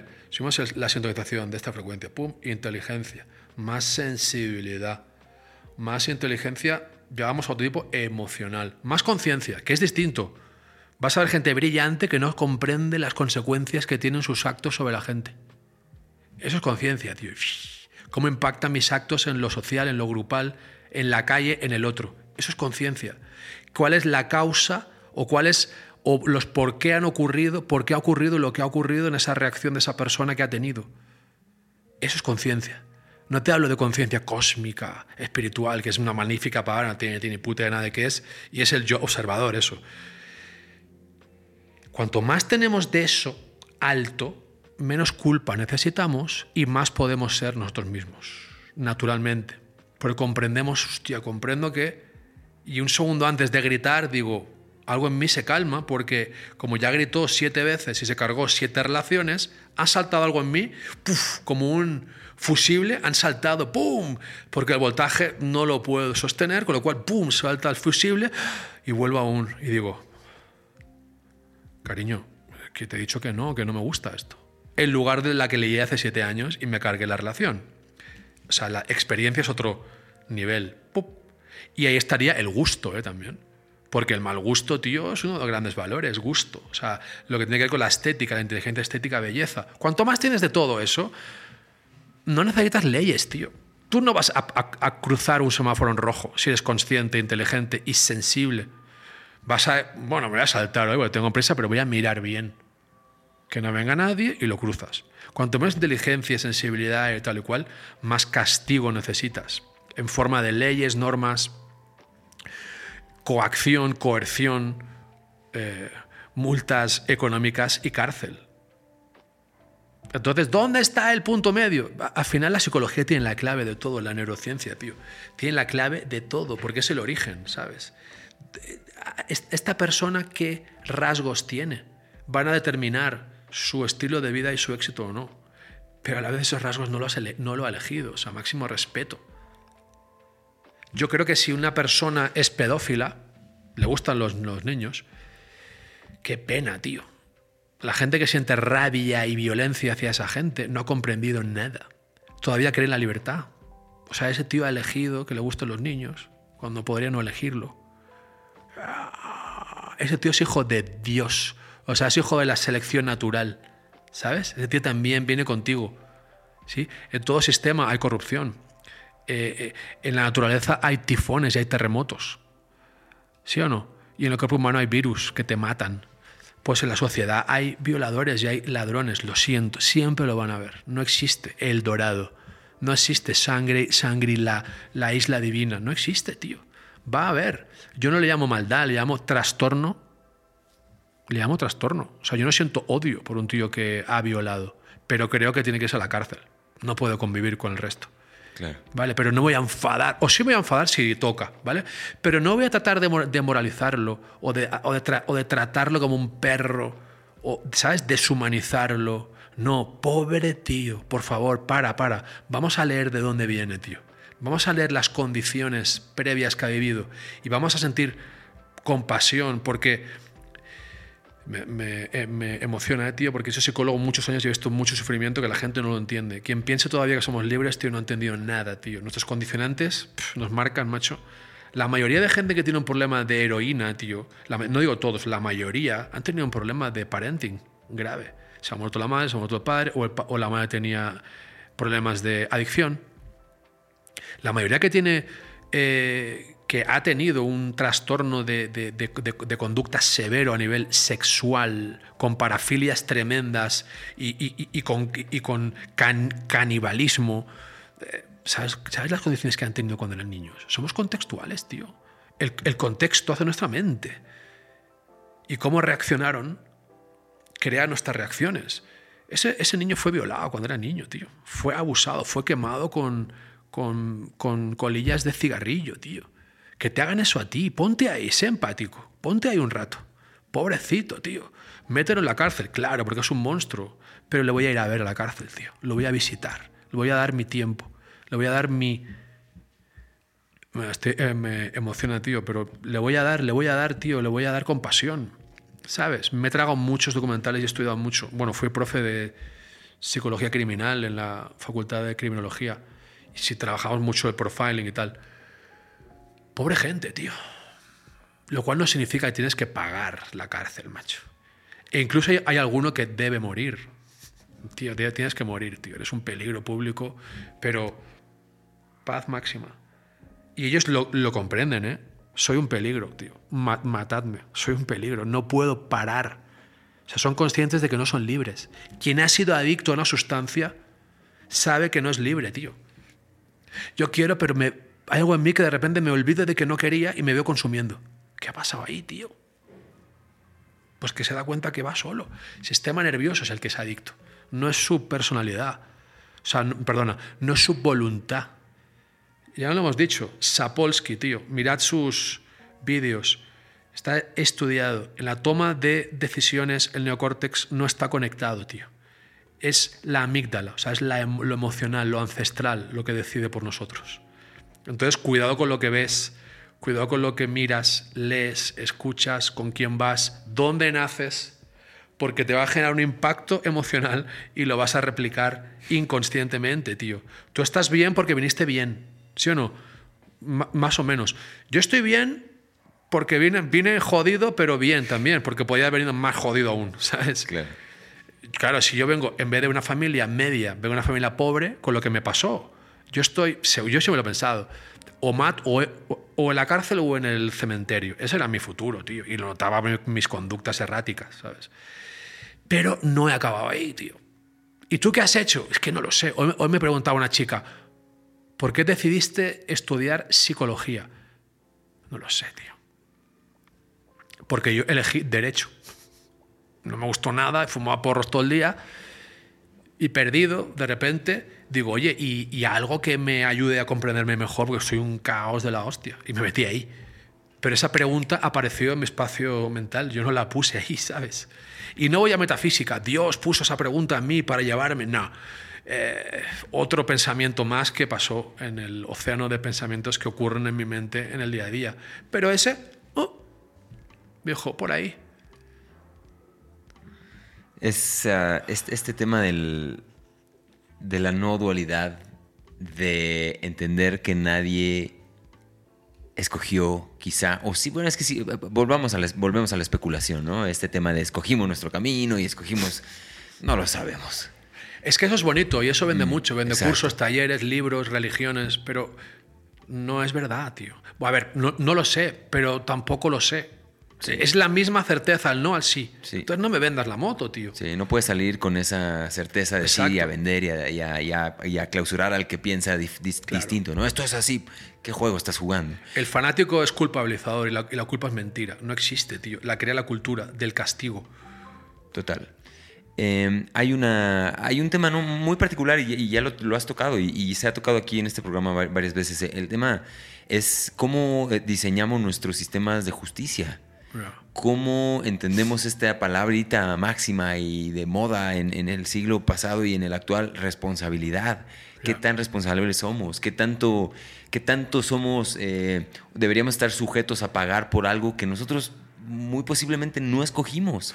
Y ahí es donde cambia, ¿no? Es que si de repente acordamos, nos ponemos de acuerdo que no hay libre albedrío, ok, ¿qué cambia? Lo primero que cambia es el sistema de justicia, porque, porque es cómo tratamos a esta gente. Y aquí te fuiste, nos fuimos al extremo, ¿no? Alguien que viola, alguien que mata, es muy obvio. Pero todos cometemos microcrímenes en el día a día y todos usamos esto para ponernos encima de los demás y bajar al otro. No digo, no, no, no tenemos que ir al extremo, ¿no? Pero esto nos pasa y esto nos confunde, porque a nivel práctico podríamos decir eso, ok, yo no mato, yo no, no violo, ¿no? Yo no hago estas cosas. Pero de- de- dentro de todos los matices, hay cosas que también yo puedo aprender de eso. Y que son, pues ha llegado tarde, llegó tarde. ¿Qué? ¿Es una mala persona porque llegó tarde? Bueno, hay muchas cosas pasando, ¿no? Y, y- y dentro de todo eso es qué podemos aprender para realmente desarrollar nuestra compasión, nuestra aceptación, nuestra empatía y estos valores que nos pueden hacer vivir en sociedades más justas, no lo sé también si justicia es la palabra, pero un poco más prósperas, libres de sufrimiento, un poco más hacia allá, tirar hacia eso. Que si no, también vuelvo a la pregunta con la que abrimos este podcast, que es, que si no, ¿de qué va? Porque también estamos a un, a un rayito muy fácil de caer en, este, en, un ni- nihilismo, ¿no? Entonces, ¿de qué va? Si yo no controlo nada, si yo nací en estas condiciones y eso ya me sujeta a, a- tal o cual cosa, entonces, porque también hay una línea en donde me desintereso. Pero como decía Balsecar, tírate, tírate una semana al sofá, a ver cuánto duras, sin, sin que haya un- una voluntad, que para mí, desde mi entendimiento, esa voluntad es la vida. La vida es esa voluntad. Entonces, si estás vivo y tu alma, si es que podemos verlo así, es que es esa voluntad, está ahí, te vas a parar y vas a hacer algo. Tienes un llamado. Y puede ser con tu papá, con tu Y mamá. hambre. Y hambre, ¿no? Tienes estas, te tienes que parar a comer, te tienes que parar a ir al baño, te tienes que parar. Y vivimos en un sistema que te va a parar, del, te va a parar. Entonces, ¿qué hacemos mientras estamos en, esa, en ese camino? Es, la duda. ¿Cómo ves tú en, ese tema, el nihilismo aquí, dónde entra? ¿Cómo no perder? Porque yo lo veo como un, tema delicado, ¿no? Tanto del lado hipercontrolador, es una ansiedad brutal, como del otro lado, en donde pues, yo no decido, yo no controlo, pues, ¿qué hago aquí? Me, me- me pierdo cualquier ambición, cualquier tipo de deseo, de voluntad. Otra vez ahí, ¿qué, qué hacer para no ir de un lado al otro? Y, ya- y- me adelanto, ese- otra vez volvemos al tema de la dosis, ¿no? Quizá, ¿qué tanto estás tirando para un lado? ¿Qué tanto esta nueva dualidad y todo va solo? Te está impidiendo de, pues, de hacer cosas, ¿no? También. Es, Sería incorrecto e incoherente por mi parte el ahora aquí formular un- una, mm, una solución general para todo el mundo. Total. Entonces, al final, eh, al final es la experiencia propia lo que nos va a llevar, ¿no? Y saber la función propia, el conocernos bien y el fracasar un montón y el permitirnos fallos y el permitirnos fallos. Eh, Vamos a tener que tener adicciones, tío. Ojalá tengamos alguna que no nos mate, tío, ¿sabes? Ojalá. Pues el móvil, ah, sí, pero claro, según el nivel de conciencia, de sensibilidad, de inteligencia, de introspección y todo eso, pues vas a necesitar más castigo o menos para llevarte. Pero el que se aprende igual por cariño y, y apoyo, eh, tío. No hace falta castigo. Yo creo que a tu gato no le gritas tanto. Cuando venimos muy gritados, eh, de jefes, padres, profes. Venimos muy, muy, muy gritados. He vuelto a perder la pregunta ahora, ¿eh? Por eso. No sé cuál era. No, solo eh, fue un- no hubo preguntas, simplemente es, es- es, eh, este tema del nihilismo, ¿no? Ah, vale, sí, sí, no, no. Muy, muy bueno. Mm. Para mí el, el nihilismo es una escalera, es un escalón más hacia la... dentro de la escalera de la aceptación. El nihilismo es una comprensión errónea de lo que hemos hablado aquí. Porque es otra vez. Oye, si, tocas ser nihilista, pues te va a, a, tocar una época de nihilista. Yo la he tenido. Nada tiene sentido. Todo es una repetición monótona de tal. Eh, ¿Para qué? ¿De qué va esto? Sartre, Nietzsche, yo qué sé, sí, vamos a, a caer en eso. Y, pero claro, al final, como fase toca, como forma, no es la respuesta de nada. O sea, te vas a. Bueno, si toca, te vas a matar, te vas a, te vas a meter 7 gramos de cocaína. Eh, y, si toca, toca ti. Si tienes que morirte de un, un infarto, toca, macho. El tema es que que este mensaje, desde este mensaje, no puedes vender muchos cursos, libros y universidades online, ¿sabes? En realidad sí podrías. ¿Cómo? Desaprendiendo todo el bullshit que nos venden por ahí. ¿Sabes? Todo eso es. Bueno, todo no. Yo creo en muchos qué, ¿eh? Creo muchos sea, muchas de las disciplinas prácticas y técnicas tienen su sentido. Lo que no creo es en el en, el, en, el, en qué momento, quién y cómo las dice. Pues genera presión y genera culpa. O sea, genera necesidad en la gente para que repita, para que repita, para que repita. ¿sí? Repita el movimiento de giratorio sobre ti mismo sin llegar a ningún lado. ¿sabes? Eso sí que estoy en contra, pero, tío, me encanta el Reiki, me encanta la meditación, me encanta el yoga, me encanta el Gestalt, me encanta el Zen, pero en su justa medida. ¿Y quién tiene que hacer qué? Eso pruébalo tú, tío. Cada uno está diseñado, le va a ser más fácil una cosa que otra. En Occidente ya aviso que el movimiento va mejor que la quietud que la naturaleza va mejor que un sitio cerrado mirando en la pared blanca. Va mejor, tío. Venimos de ahí, somos hijos de esta tierra. De esta tierra. Entonces el nihilismo es una fase de la vida, igual que el materialismo, igual que el hedonismo, es una fase. Pero la no dualidad no tiene nada que ver con eso. Es una comprensión baja de eso. Porque al final no hay nihilismo si es consciente de que no sabes, tío. O sea, el misterio sigue intacto, eh, querido. Aquí estamos hablando de, de, de misterio sí, sí. profundo, lo más esotérico, claro. pero de lo más natural. O sea, el nihilismo es aquel que todavía no sabe que no sabe. Es lo mismo que el ego espiritual, otra forma de ignorancia, tío. Sí, igual mañana no sabemos qué va a pasar. Aunque, aunque sepamos que todo va. Excelente. Igual mañana no. Excelente. Yo solo sé lo que he sabido hasta ahora. No sé lo que va a pasar mañana. No lo sé. Igual me hago monje, me, me opero, me cambio de género, no lo sé, tío. No lo sé. Es como mis tatuajes, no. ¿Cómo te pones ahí? No lo sé, tío. Te puedo decir lo que yo creo, pero no sería verdad. ¿eh? Porque un día me di cuenta, no. One life to live a través de la muerte, ver varias muertes, me recordó, tío, hay que vivir la vida, tío. Y me vi, me vi un sueño aquí ya está. Es así de sencillo, no hay más, tío. Y como estoy muy conectado con mi inconsciente, me habla, me tal. Soy uno con él, tío. Increíble.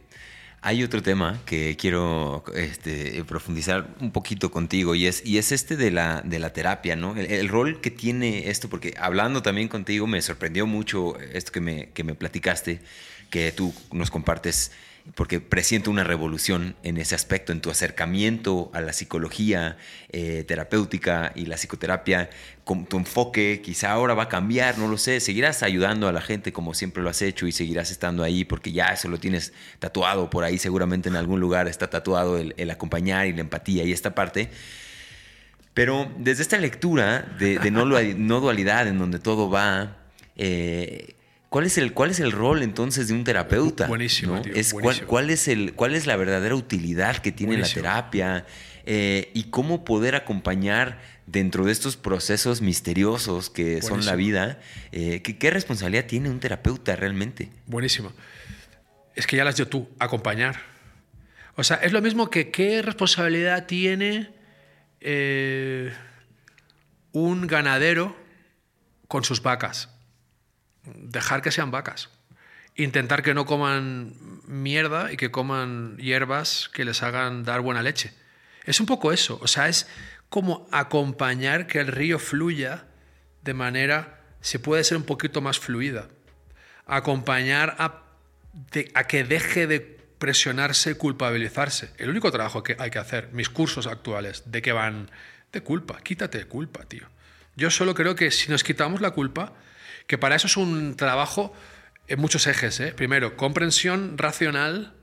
Segundo, experiencia emocional. ¿sí?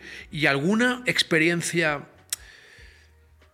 ¿cómo podemos llamarla? De práctica espiritual. Tienes que saber, o sea, tiene que ocurrir para darte cuenta de que no somos libres, tío. Y de que mis pensamientos se piensan a sí mismos. Yo no soy el autor de ellos. Con lo cual, lo que soy no puede estar mal. Tampoco está bien, es lo que hay.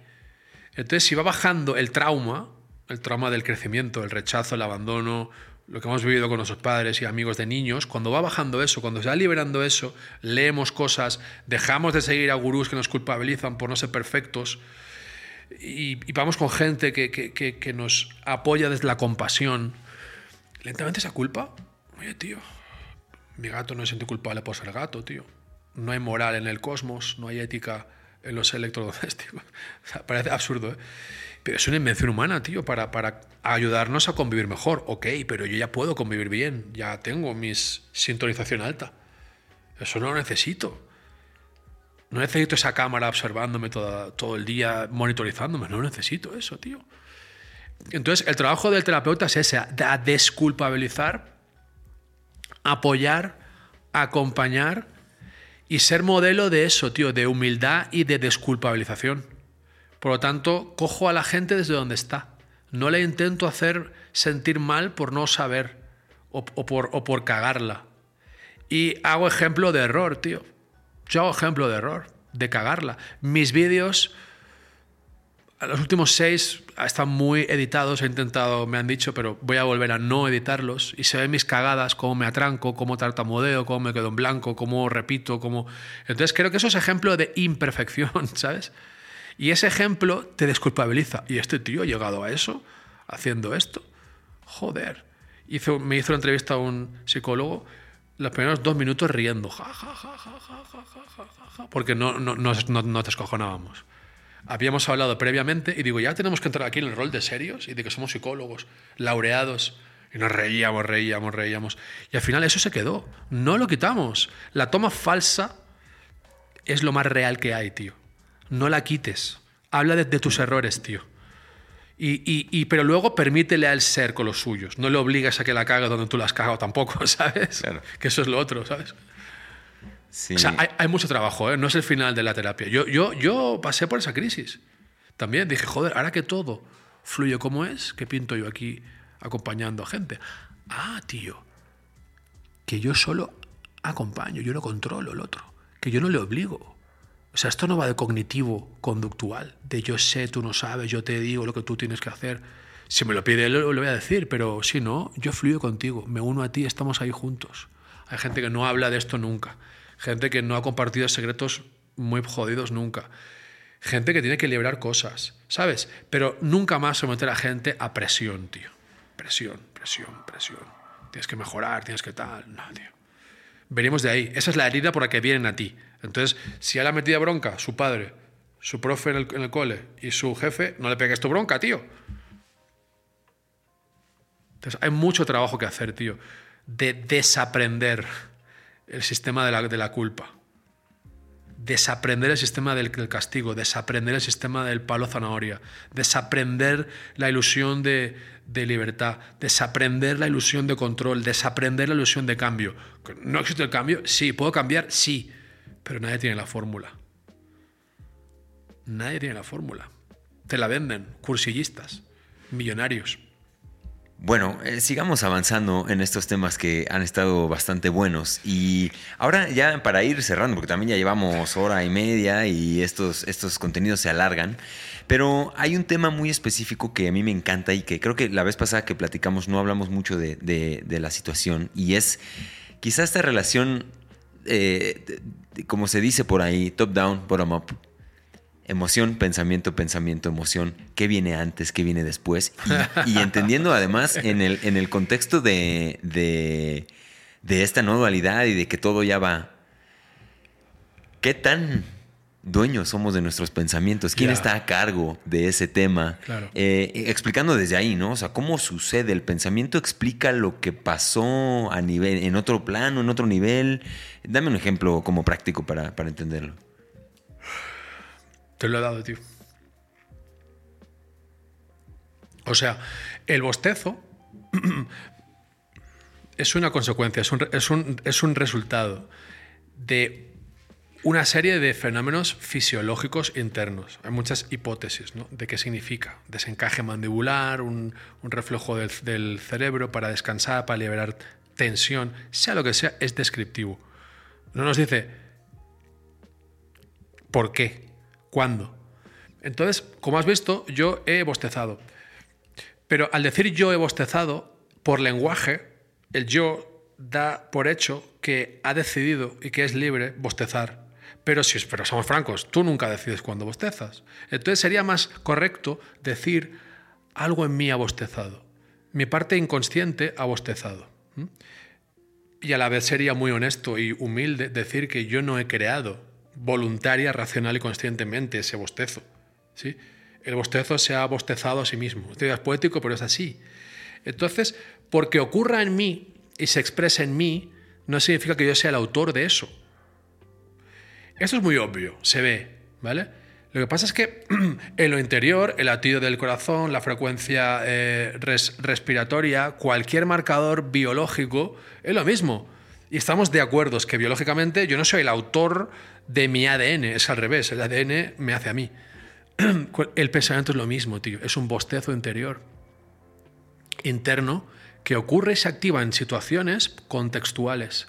Cuando hago recuerdo a algo, se activa un pensamiento del pasado o del futuro o de tal, un mensajillo, una cosa, y al ocurrir dentro de mí, esa parte que se da cuenta y que lo registra, sé que el autor de ella.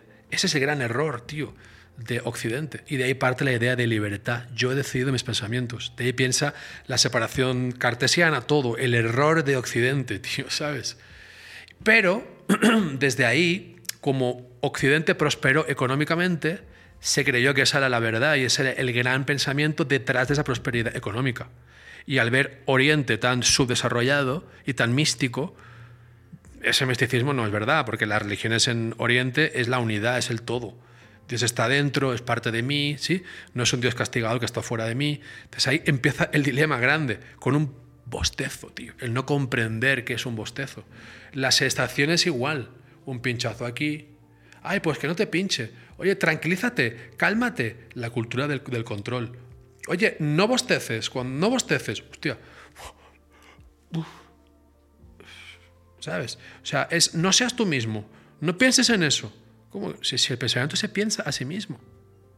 Si el bostezo se bosteza a sí mismo. Es lo mismo, tío. Ocurre en mí. No es mío, pero muy importante esto. Si ese bostezo te ha molestado, porque fumo, yo no fumo, ¿eh? pero fumo tabaco, bebo vino, me huele el aliento fatal, tengo una litosis tremenda, qué asco me da. Yo no, no ¿eh? cuido mucho eso, porque soy muy, soy, muy, muy sensible, tío, eso me da asco. Pero si mi bostezo, estoy en la parada de un bus,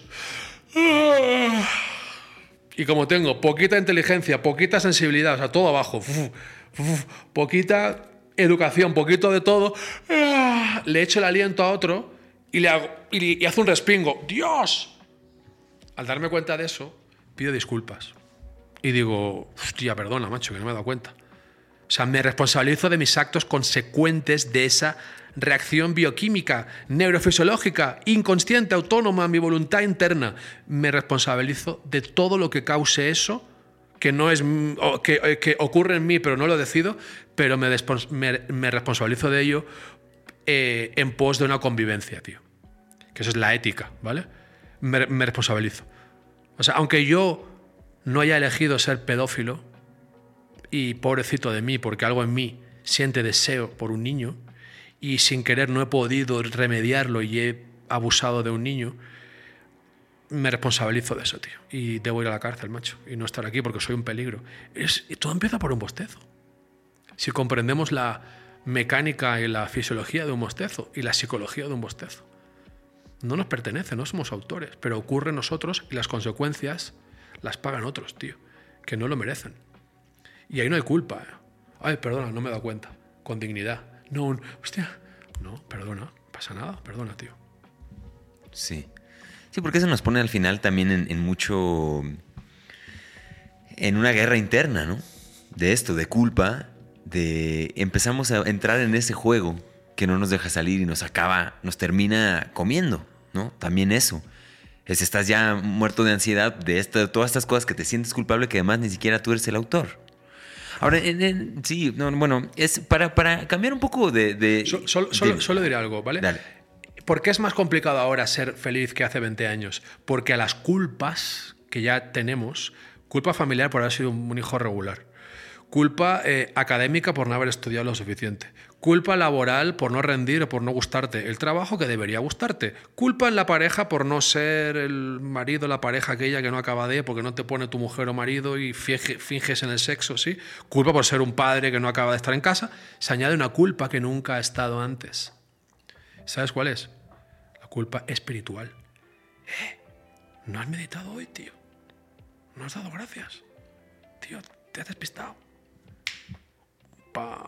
Tenemos dos kilos y medio más de culpa que hace 20 años, tío. Encima, tío. Encima. Más culpa, tío. El gurú interior que nos, que nos monitoriza se ha metido dentro. Sí, hay, hay, un, hay un libro que leí hace poco.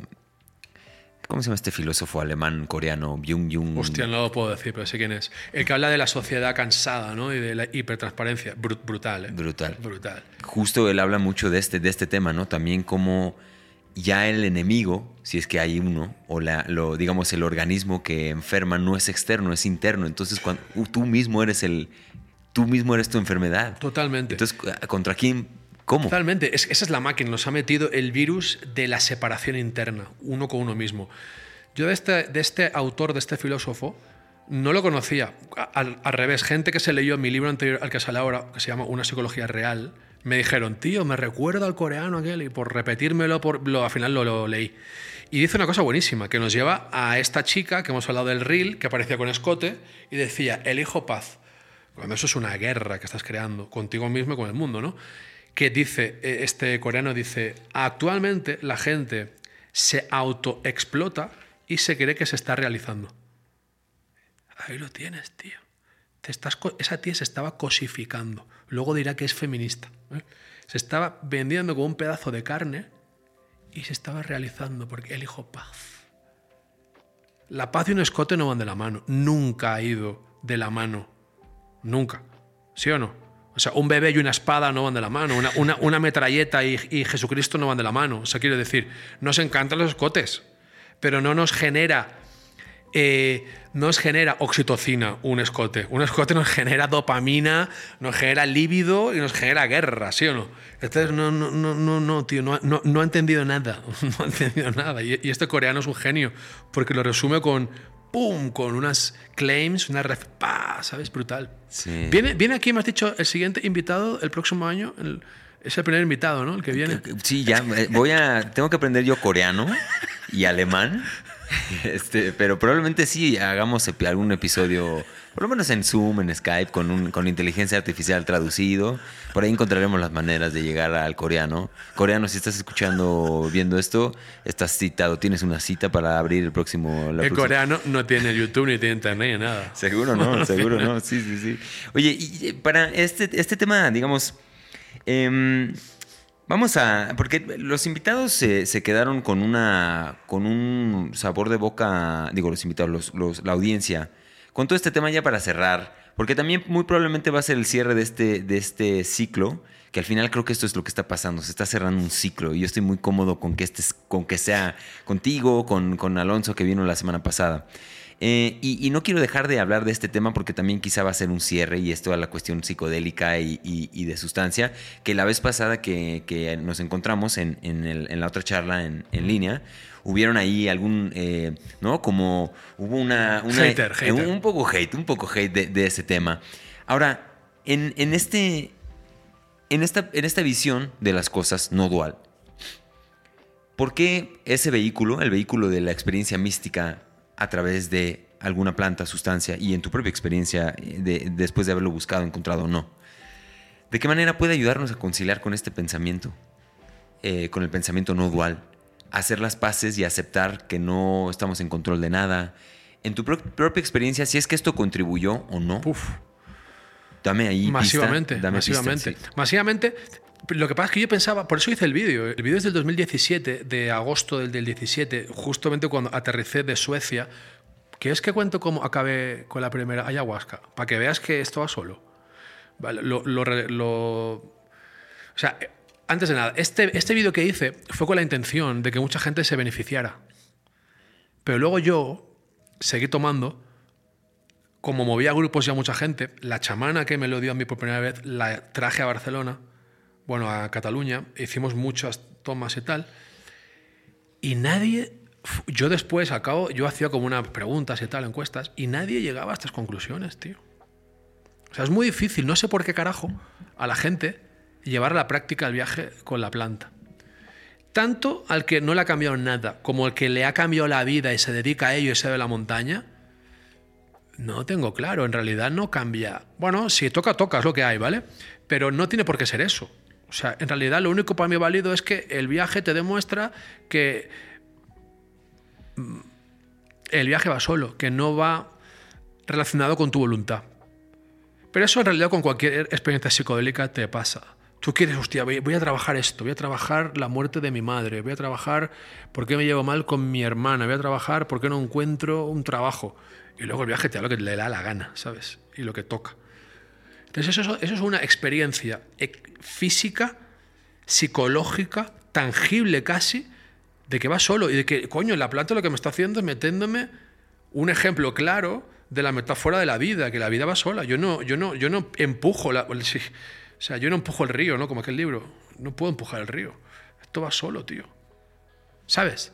Entonces, para mí es la gran aprendizaje.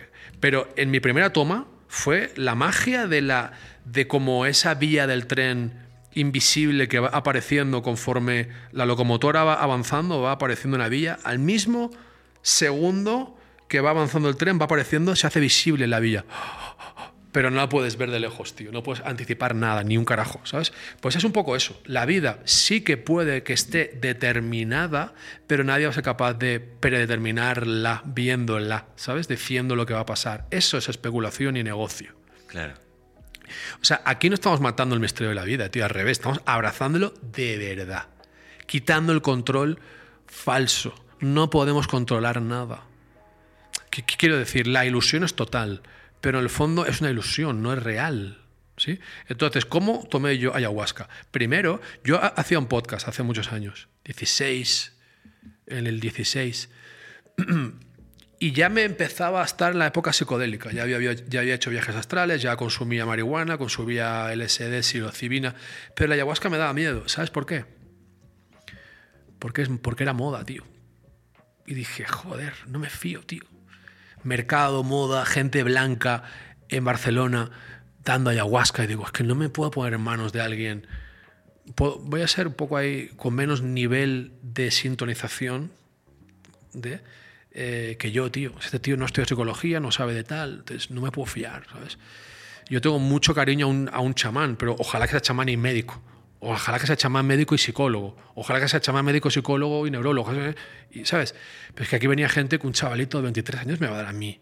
Y si me da un brote, tío, ¿quién me va a...? ¿Sabes? Entonces hice entrevistas a gente y ya sentía qué ganas tengo, ¿no? Pero había tenido experiencias difíciles, malos viajes, y no quería repetirlos, de mucho pánico, ¿no? Entonces, ¿sabes qué hice? En Barcelona, verano del 17.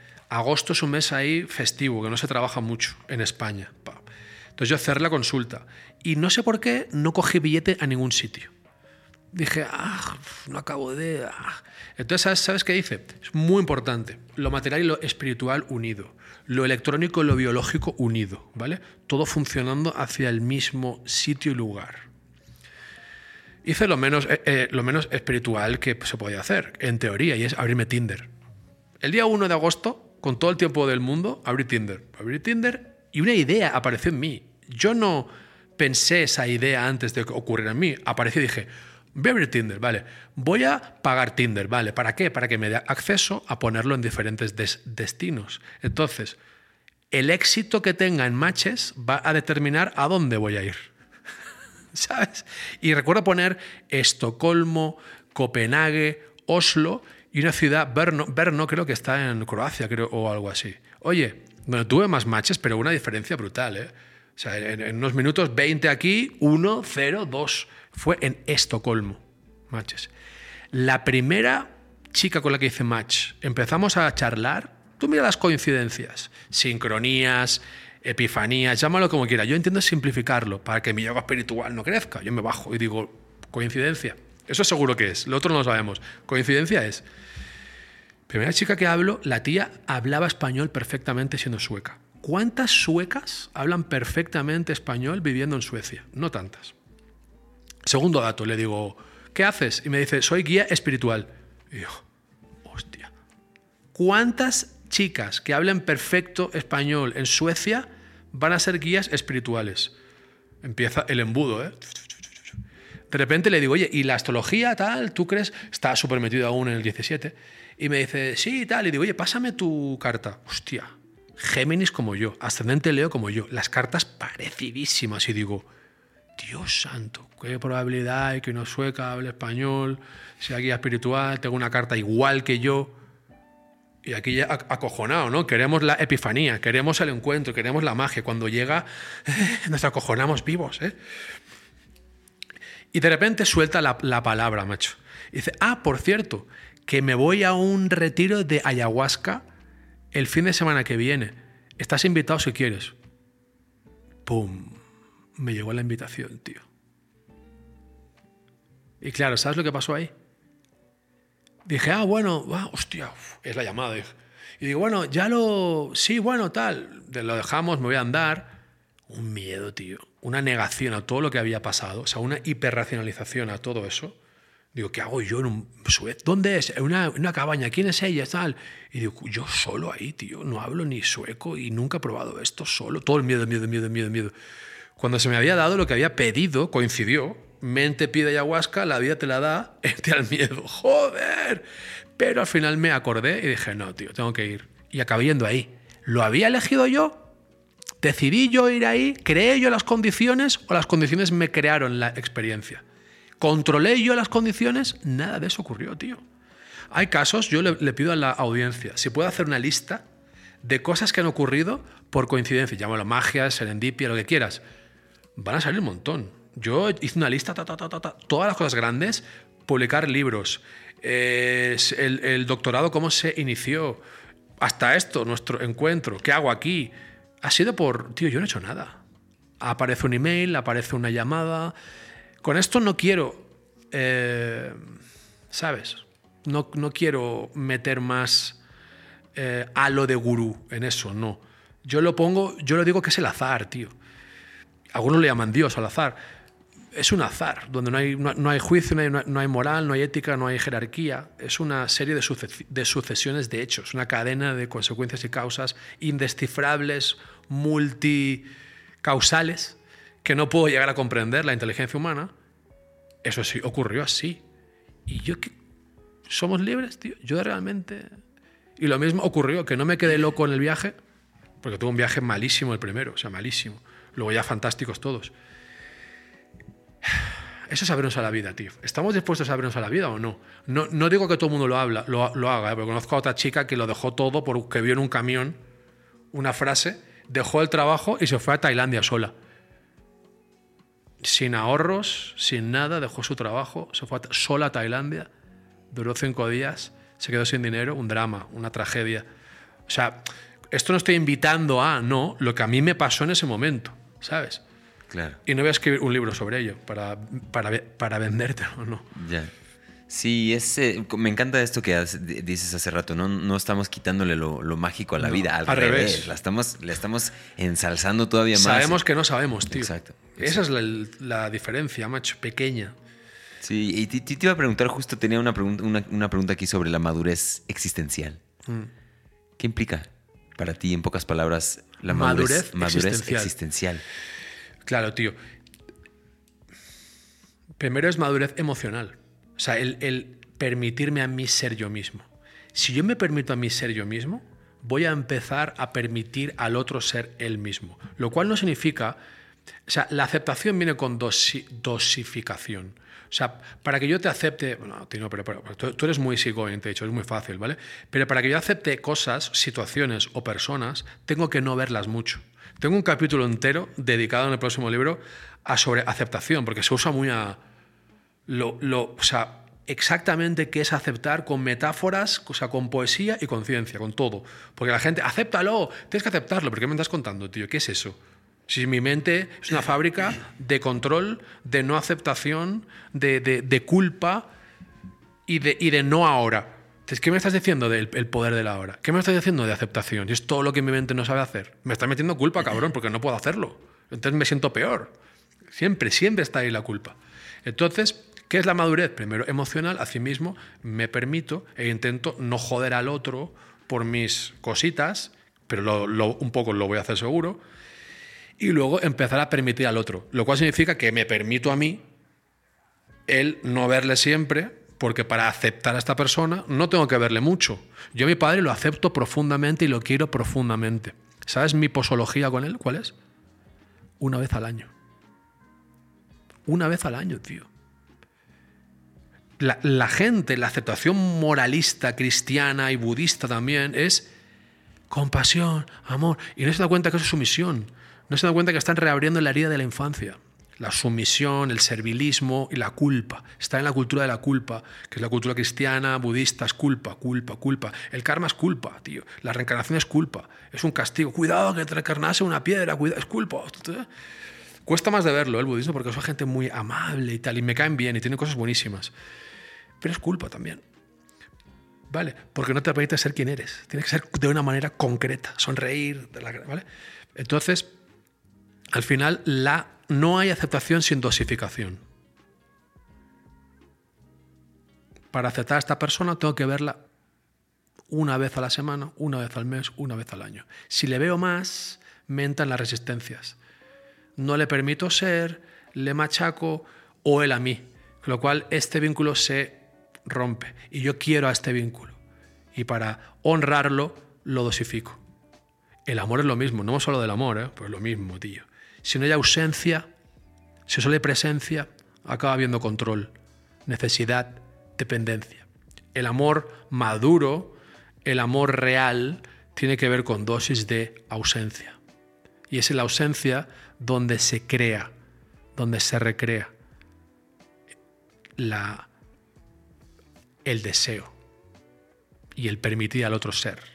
Estar todo el día en presencia acaba siendo control acaba siendo presión. Acaba siendo una cárcel dorada, tío. Dependencia. Esto no lo ve la gente. Pero cuando te vas yendo, vas a tener que pasar del control a la, confianza. Esa es la madurez. Del control a la confianza. Confía, tío. No, es que no confío. Vale, pues entonces le controlarás. Y si le controlarás, entrarás en el bucle del control. Cuanto más controlo, más necesito controlar, menos confío en él, porque le... esto funciona porque le controlo. ¿Sabes? Es que el control es una putada, tío. Y la psicología ha sido el que le ha metido aquí el control. La psicología clínica académica es la que ha metido la ilusión de control, ha creado el TOC que analiza e intenta ayudar, la ha creado la psicología clínica, contacto control. No podemos, tenemos que confiar. Confía, tío. No tenemos control. No puedo controlar que mi pareja se vaya con otro. Tengo que confiar, primero, en mí. Si no confías en él, no confías en ti. ¿Pero qué significa en mí? Pues que no confías en la conexión, en cómo conectas con la gente. Cuando yo he estado en pareja, cuando tengo una relación de, amistad, confío en mi conexión, tío. Yo creo que mi conexión es la sergiedad. Es única. Única, tío. Única como la de cualquier persona, pero yo, yo confío en ella. Entonces creo que no se va a ir con nadie. Si se va, que puede ser, tengo valores. Y yo digo, hasta aquí hemos llegado. Pero no voy a estar controlando. Muchos clientes venían en Instagram, lo he dejado, pero estoy controlando. Digo, ya, tío, ahí estamos trabajando en la libertad. Entonces, íbamos a controlar, a controlar. yo le he permitido controlarlo, controlarlo, míralo aquí, ábrelo, abre el Instagram y déjate, ¿dónde sientes? ¿Qué sientes? Mira, esto, es el control. O sea, en vez de intentar no controlar, porque es controlar el control, ¿sabes? Y vamos a controlar, vamos a controlar aquí juntos los dos, tío. Vamos a intentar cambiar el contexto, a que te relajes controlando, macho. a que estés tranquilo y desculpabilizado controlando. Y te des cuenta que no cambia nada, que tú que es libre para hacer que salga los cojones. Libre, ¿eh? O sea, que no depende de, tu control que estés juntos, no depende. Pues completo. Muy completo ahí el tema de la madurez existencial. Hablas de la madurez emocional y de cómo es confiar. Confiar. Confiar es digamos que un indicador de esa madurez. Compromiso, confiar, comprensión. Si comprendo, confío y me comprometo con lo, con lo que estoy haciendo. Brutal. Últimas preguntas, mi querido Sergi. Para, ir cerrando, tenemos, tenemos todavía un par, un par. Hay varias, hay varias, eh, pero me gustaría ir cerrando este, este. Antes te escuchaba hablar mucho de lo rebelde, ¿no? de la espiritual, espiritualidad rebelde. No me acuerdo si en, si en eh, una psicología real hay mucho énfasis en esta palabra, ¿no? En lo rebelde, el rebelde. Eh, para, para, digamos, eh, ir cerrando este capítulo, porque también, vamos, la última pregunta que te tengo es, es una con relación al libro, a este libro nuevo que vas a publicar pronto, no, ya nos dirás cuándo, más o menos, si es que hay alguna visión. Pero, ¿cuál es, y, trayendo también a la mesa una palabrita que hemos estado hablando bastante, que es la responsabilidad, ¿no? ¿Qué responsabilidad tiene hoy por hoy en este lugar una persona rebelde, desde tu perspectiva y en pocas palabras? Es que, o sea, mientras me dices rebelde, yo creo que como no eligió ser rebelde, es una consecuencia de cosas que ha vivido y un, carácter o, un temperamento, una forma de ser, su, responsabilidad. Es que ahí se confunde mucho con, culpa, ¿vale? Le, estamos presionando. Okay. dejémosle ser quien es, tío. Si has nacido rebelde, sé rebelde. Pero que sepas que esa rebeldía te va a traer disgustos si no la sabes gestionar en según qué situaciones. Y te vas a llevar broncas, te vas a llevar castigo, te van a culpabilizar, pero nadie te va a cambiar. Has nacido eh, unicornio, no has nacido burro, no has nacido caballo. Has nacido unicornio, has nacido diferente, no te crees la, la versión oficial y tienes tendencia a la disrupción y al por qué, por qué, por qué. Eso no lo podemos parar. Te lo puedes medicar, lo puedes reprimir, lo puedes tamizar, lo puedes suavizar, pero es tu condición, tío. Eres un unicornio. Entonces, ahí solamente para aclarar, el contexto de la, de la responsabilidad y la culpa, porque son dos, son dos ahí que están, yo los veo como... Hay, hay un tema, ¿no? O sea, por ejemplo, porque hablas, ¿no? Ok, si yo, eh, con el ejemplo que diste hace rato del, del pedófilo, Ok, lo hago, y me hago, pero me hago responsable. Entonces, ¿cómo, ¿cuál es la manera saludable para generar una responsabilidad, digamos, sin culpa? Claro, claro, ¿Qué, claro. ¿Qué es ahí donde está el, tema? Pues porque el gran problema, macho, es que el coaching americano y la psicología cognitivo-conductual se inventó la palabra responsabilidad. Responsabilidad de, perdona, em, habilidad para responder. ¿ves? Yo no siento culpa, soy responsable. Mentira, siente culpa pero cambia la, palabrita. Eh, se ha utilizado como un neologismo para esconder la culpa. Es lo mismo, tío. Si te estoy obligando a algo, te estoy haciendo sentir culpable. Aunque diga que eres responsable. Yo soy responsable de mi pasado. No, tú eres culpable. Te estás sintiendo culpable. Estás huyendo, fingiendo con tu ego espiritual y ego de coaching, ¿vale? En realidad la responsabilidad nace de una comprensión racional que va bajando. O emocional que va subiendo por experiencias que veo, de consecuencias, de consecuencias, de consecuencias, de acciones, de resultados, de errores, de fallos, y va emergiendo, tío. Al sensible le va emergiendo. Entonces, no hace falta hablar mucho de la responsabilidad como normas, es culpa, tío, ¿sabes? Nos venden la moto, ¿sabes? Nos cambia la palabrita, pero es el mismo, es el mismo perro con distinto collar. Si sientes presión, es culpa. Si, si crezco cuando hago eso, y lo uno a, por ejemplo, yo me sentía responsable de, oye, voy a parar y a ponerle una estrellita de 5 en Uber y a poner conducción agresiva, frenazos y todo, porque esta mujer puede matar a alguien. Y me siento responsable, yo que lo he visto y me he dado cuenta, siento que tengo que hacerlo. Entonces no lo hago desde la culpa. Lo hago desde la responsabilidad del el bien común de la comunidad, de tío, esto no puede ser, esto es injusto. Entonces, la responsabilidad siempre va unida a los grandes valores, justicia, belleza, eh, verdad, que es la honestidad, ¿sabes? La amabilidad, que es lo bonito, ¿sabes? Está por ahí. Desde ahí es responsabilidad. Todo lo otro es culpa, la cual es necesaria en un momento de nuestro aprendizaje, la vamos a vivir, es necesaria, a un bebé lo regulas con culpa, lo siento, no hagas eso, eres malo, culpa, pero que vamos a tener que ir desaprendiendo para ir viviendo más en principios y en eh, pensamiento propio, tío, y, y movimiento real, ¿sabes? De gente igual que se basa en lo que me hace crecer. Yo hago cosas para crecer, no para evitar sentirme mal. Interesante, muy interesante ese diálogo, ¿no? Entre, estas, entre estos dos conceptos, porque si yo estoy tratando ahora de, de, digerirlo, pero es que si hay una, hay una línea y una cosa, una falsa responsabilidad que viene muy ligada a la culpa. Totalmente. Y una responsabilidad auténtica que viene ligada o vinculada a un valor, una virtud. Totalmente. Y es ahí donde esta palabra juega para los dos lados.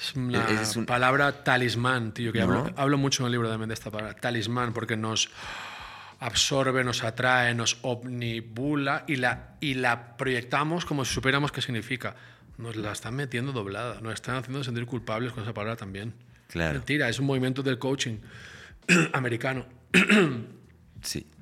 Bueno, eh, hablando ya, porque también quiero, quiero desarrollar en este tema en específico y con esto digamos que cerraríamos este episodio especial, en donde hemos hablado un poquito de todo, de espiritualidad en muchos aspectos, de como un bypass, como una, un vehículo para, para eh, ejercer una superioridad moral, para varias cosas. Se ha puesto bastante bueno.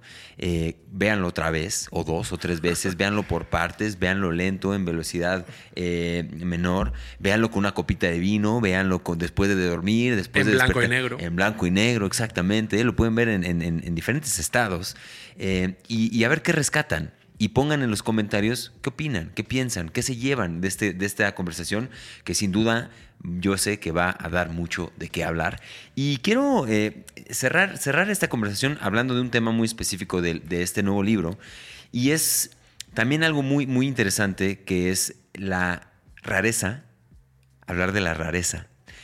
Y porque es, un vehículo también que nos hace, es lo que hablamos del unicornio, ¿no? Ser raros como vehículo de generar una culpa hacia no soy como los demás.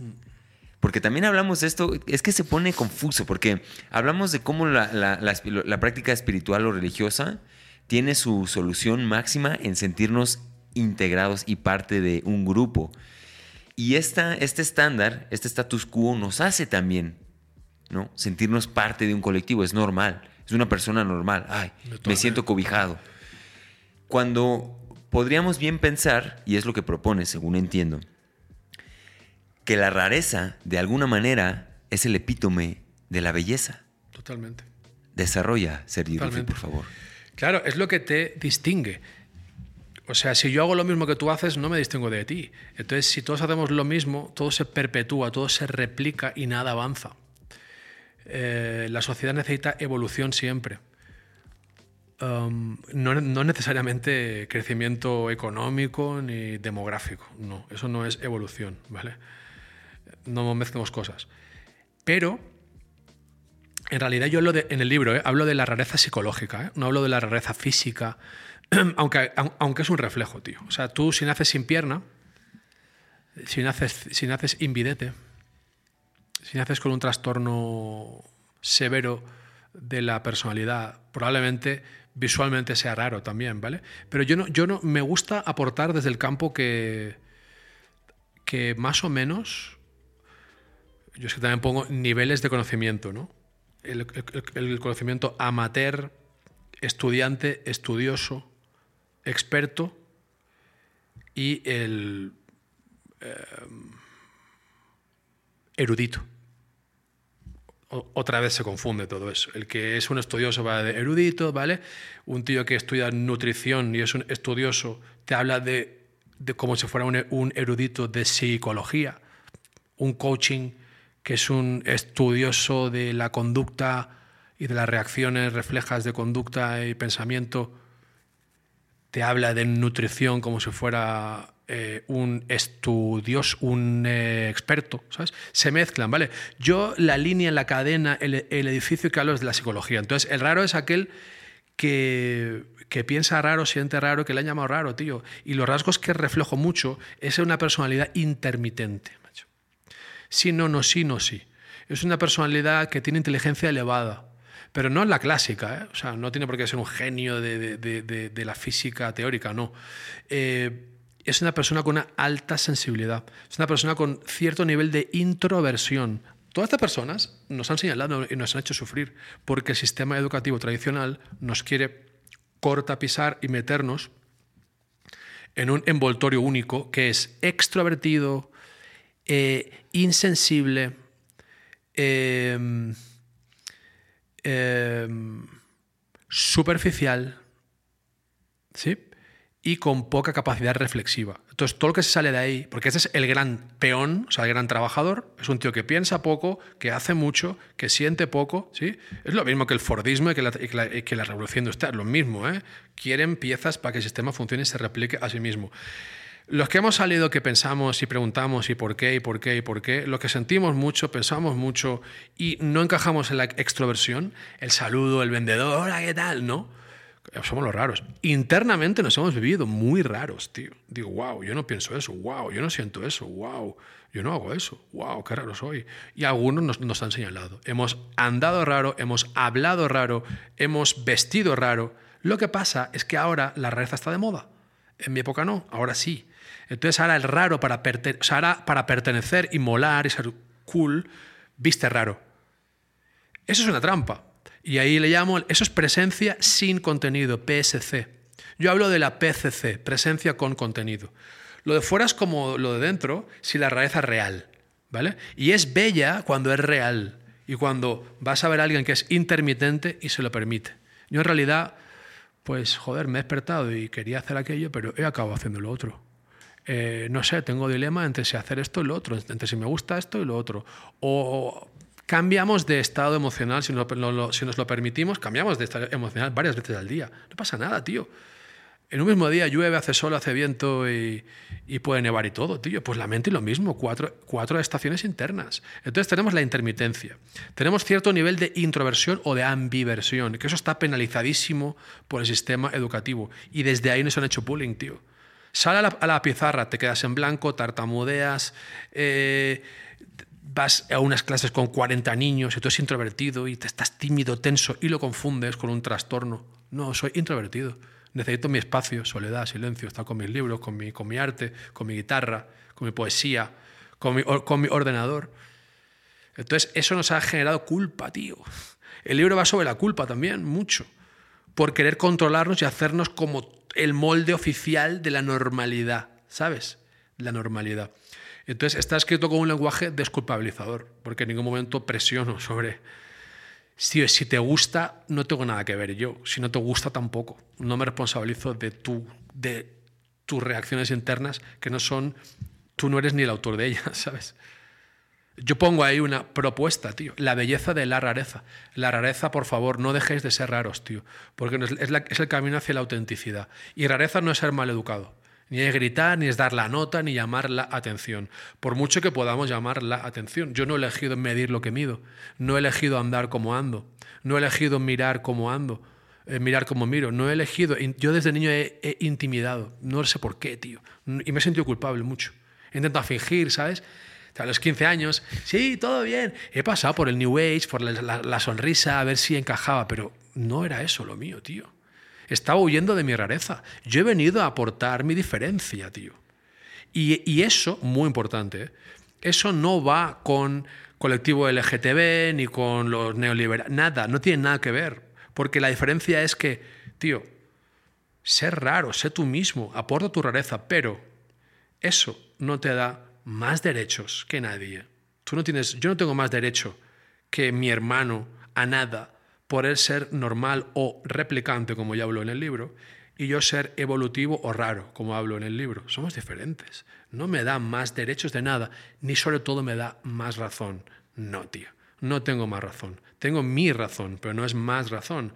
Que ahora lo que ha pasado en la sociedad con todo el movimiento, eh, el, el, movimiento wake o woke y el movimiento de la red pill, ¿no? es lo mismo. Es que los dos te dicen que ellos tienen la razón y tienen más derechos. Que no, tío. No tengo ningún derecho, simplemente el derecho a ser yo mismo. No tengo ningún puto derecho más, ni tengo más razón, ni tú tienes que ser como yo. Si eres normativo, normal, clásico, tradicional, genial. Si eres lesbiana, fluida, eh, coja, lo que, me da igual, es lo que toca, es, es, como eres, es un reflejo de tu sistema nervioso, tío. No te puedo culpabilizar por eso. Si ahora hay más lesbianas que antes, toca. Pues sí, pero es un condicionamiento cultural. Vale, pues también toca, tío, lo siento, macho. Es una evolución del mundo que está haciendo. Basta de culpa por ser quien eres. Me gustan los chicos, me gustan las chicas, me gustan las cabras. Vete con la cabra, yo, yo solo cuídala, tío, porque no, pobrecita, ¿sabes? No, no, la, no la, ¿sabes? Cuídala, macho. Ya. Sí, es el eh, mensaje máximo de la diversidad. Diversidad, pero sin superioridad moral, otra vez. Es como, el, como, como la espiritualidad. Porque es nuevo, es lo mejor. No, no soy mejor ni superior a ti por ser diferente, lo siento, no, tío, gracias a ti, tú eres los cimientos. Los cimientos del sistema los mantiene, que es injusto el sistema, sí, es una mierda, sí, pero sin ese sistema, si hoy todos fuéramos raros, si no nos uniéramos en nada y todos fuéramos evolutivos, se va al carajo esto. ¿eh? También. Necesitamos cimientos, gente que replique y que vaya y que hagan horas y que repliquen para el resto poder meter el tejado, el techo, ir subiendo, ir escalando. El, edificio son dos movimientos, ramaje y raíz, ¿sabes? Muy importante los dos. Y lo digo, no tiene más derecho nadie por ser diferente porque nadie lo ha elegido. Hemos nacido así. Mi hermano tuvo unas condiciones de vida diferentes a las mías. Él salió normal, buen chaval para el sistema, premiado por el sistema. Yo salí evolutivo, raro, castigado por el sistema. No lo hemos elegido ninguno, tío. No tenemos ninguno más derecho. Lo tenemos que hacer es yo no intentar cambiarle a él ni él a mí. Yo no acepto que nadie me, diga lo que tengo que hacer, pero intento yo no decir lo que tengo que hacer. Contundente. Em, total, volvemos al péndulo, ¿no? A este péndulo igual de rareza. No eres, no eres tan raro como para ser especial, mejor, ni eres tan desechable, ni eh, culpable por ser así, por ser raro. Camino de en medio, siempre, volver ahí. Pues amigos, eh, ha sido un placer eh, acompañarlos en este, en este proceso, en este, en este episodio también. Tener aquí a Sergi, pues como ya les dije en un inicio, es un lujo. El, propósito de este espacio no es nada más que de inicio, y yo siempre he sido muy honesto, es un, es un, es un espacio mío, es un lugar mío, en donde yo soy el primero que está absorbiendo esta información, cuestionando desde la duda genuina. Y creo que eso es lo que, si me preguntan, es lo que lo ha hecho especial, que es un proceso muy mío, que, que, ese ha sido, digamos, el, motor que lo ha hecho funcionar. Y ya si a ustedes les sirve, les funciona, los ayuda a encontrar propósito, los ayuda a sentirse mejor, a sentirse escuchados, identificados, eh, se reconocen en mí o en alguno de los invitados, genial. Eso a mí me llena el corazón y me hace muy feliz, me hace sentir útil, me hace sentir motivado a continuar en este camino. Pero mi propósito aquí ha sido este, reconocerme a mí mismo en la gente que ha venido aquí, eh, lo cual me hace muy, muy, muy afortunado, muy contento de poder compartir eh, como ya les dije también siempre, yo ahorita me voy a cenar con Sergi quizá un taquito o a ver qué vamos a hacer, no sé qué va a pasar. Y eso es lo que yo más valoro de todo, de todo esto y es, es lo que hace para mí que esto sea mágico. Por lo tanto, es momento también de parar a veces, de descansar, de contemplar, de explorar otras áreas de la vida. Y ahí estaré en este, en este otro lugar, en estos otros espacios. Ya Seri tuvo una idea más o menos de cómo, cómo es mi vida, qué me gusta, qué no. Y hay muchos, hay muchos caminitos que, que explorar y ahí estaremos. Eh, les agradezco a todos, empezando por ti, Sergi, obviamente, por colaborar en este espacio ya segunda ocasión. Eh, pocos los invitados que han venido aquí más de una vez y, me encanta que, esta vez haya sido presencial. Yo les agradezco a todos ustedes por seguir este espacio. Eh, y vamos a darle a Sergio una última, una última intervención para que comparta libro, este, nuevos videos, sigan el contenido de este señor. Se va a poner muy, muy bueno por ahí. No sé, no sé si cuando vean esto ya salió o va a salir el video, que una, una charlita que ah, tuvimos. Sí, el nuestro, porque grabamos un poquito. Entonces, última intervención, mi querido Sergi, para cerrar este espacio y ponerle broche de oro. Em, en realidad, siento que. Bueno, me ha encantado, tío Héctor, me ha encantado, estás súper cómodo, tienes una casa magnífica, Cuidas muy bien, bueno, me has cuidado muy bien, creo que somos amigos ya. Eh, poco más, tío. Encantado, ha sido un placer. Hoy no lo digo con formalismo, lo digo con el corazón, ha sido un placer. Me ha encantado, he fluido. Siempre he dicho que, a ver cuando me hacen entrevistas inteligentes y podamos decir cosas que la gente se lleve a casa. Y también con, en este caso, con desresponsabilidad. Si a la gente le gusta o no, no depende de nosotros ni de ellos. Es lo que hay y lo aceptamos. Y bueno, si quieren también seguirme, tío, yo encantado. DR de doctor Sergi Rufi. Estoy en Instagram, estoy en YouTube y el libro sale en enero. Y ojalá, creo que la editorial lo va a sacar en México también físico. Haremos una, una, una, presentación por aquí. Amo México, me ha encantado México. Vine sin saber que venía y al final me he quedado 40 días y creo que es mi futuro está en México, tío. Me encanta. Muchísimas gracias, Héctor, tío. No, hombre, gracias a ti. Gracias a ustedes, amigos. Un abrazo a todos los países en donde nos escuchen. Estados Unidos, México, Centroamérica, Colombia, eh, Argentina, Chile, Ecuador, Bolivia, España. Nos escucha mucha gente en España también. Le mandamos un abrazo a toda la gente que habla esta lengua eh, tan linda que aquí hemos evolucionado y ya se ha convertido en otra cosa que, que, que transmite magia, esta lengua. Y sí, seguiremos luchando por, por, por ella, por empujarla. Recuerden que también esto está traído a ustedes por mí, por Héctor Escajadillo, así que vayan a héctorescajadillo.com y yo los veo en el próximo episodio de Con los pies en la tierra. Adiós.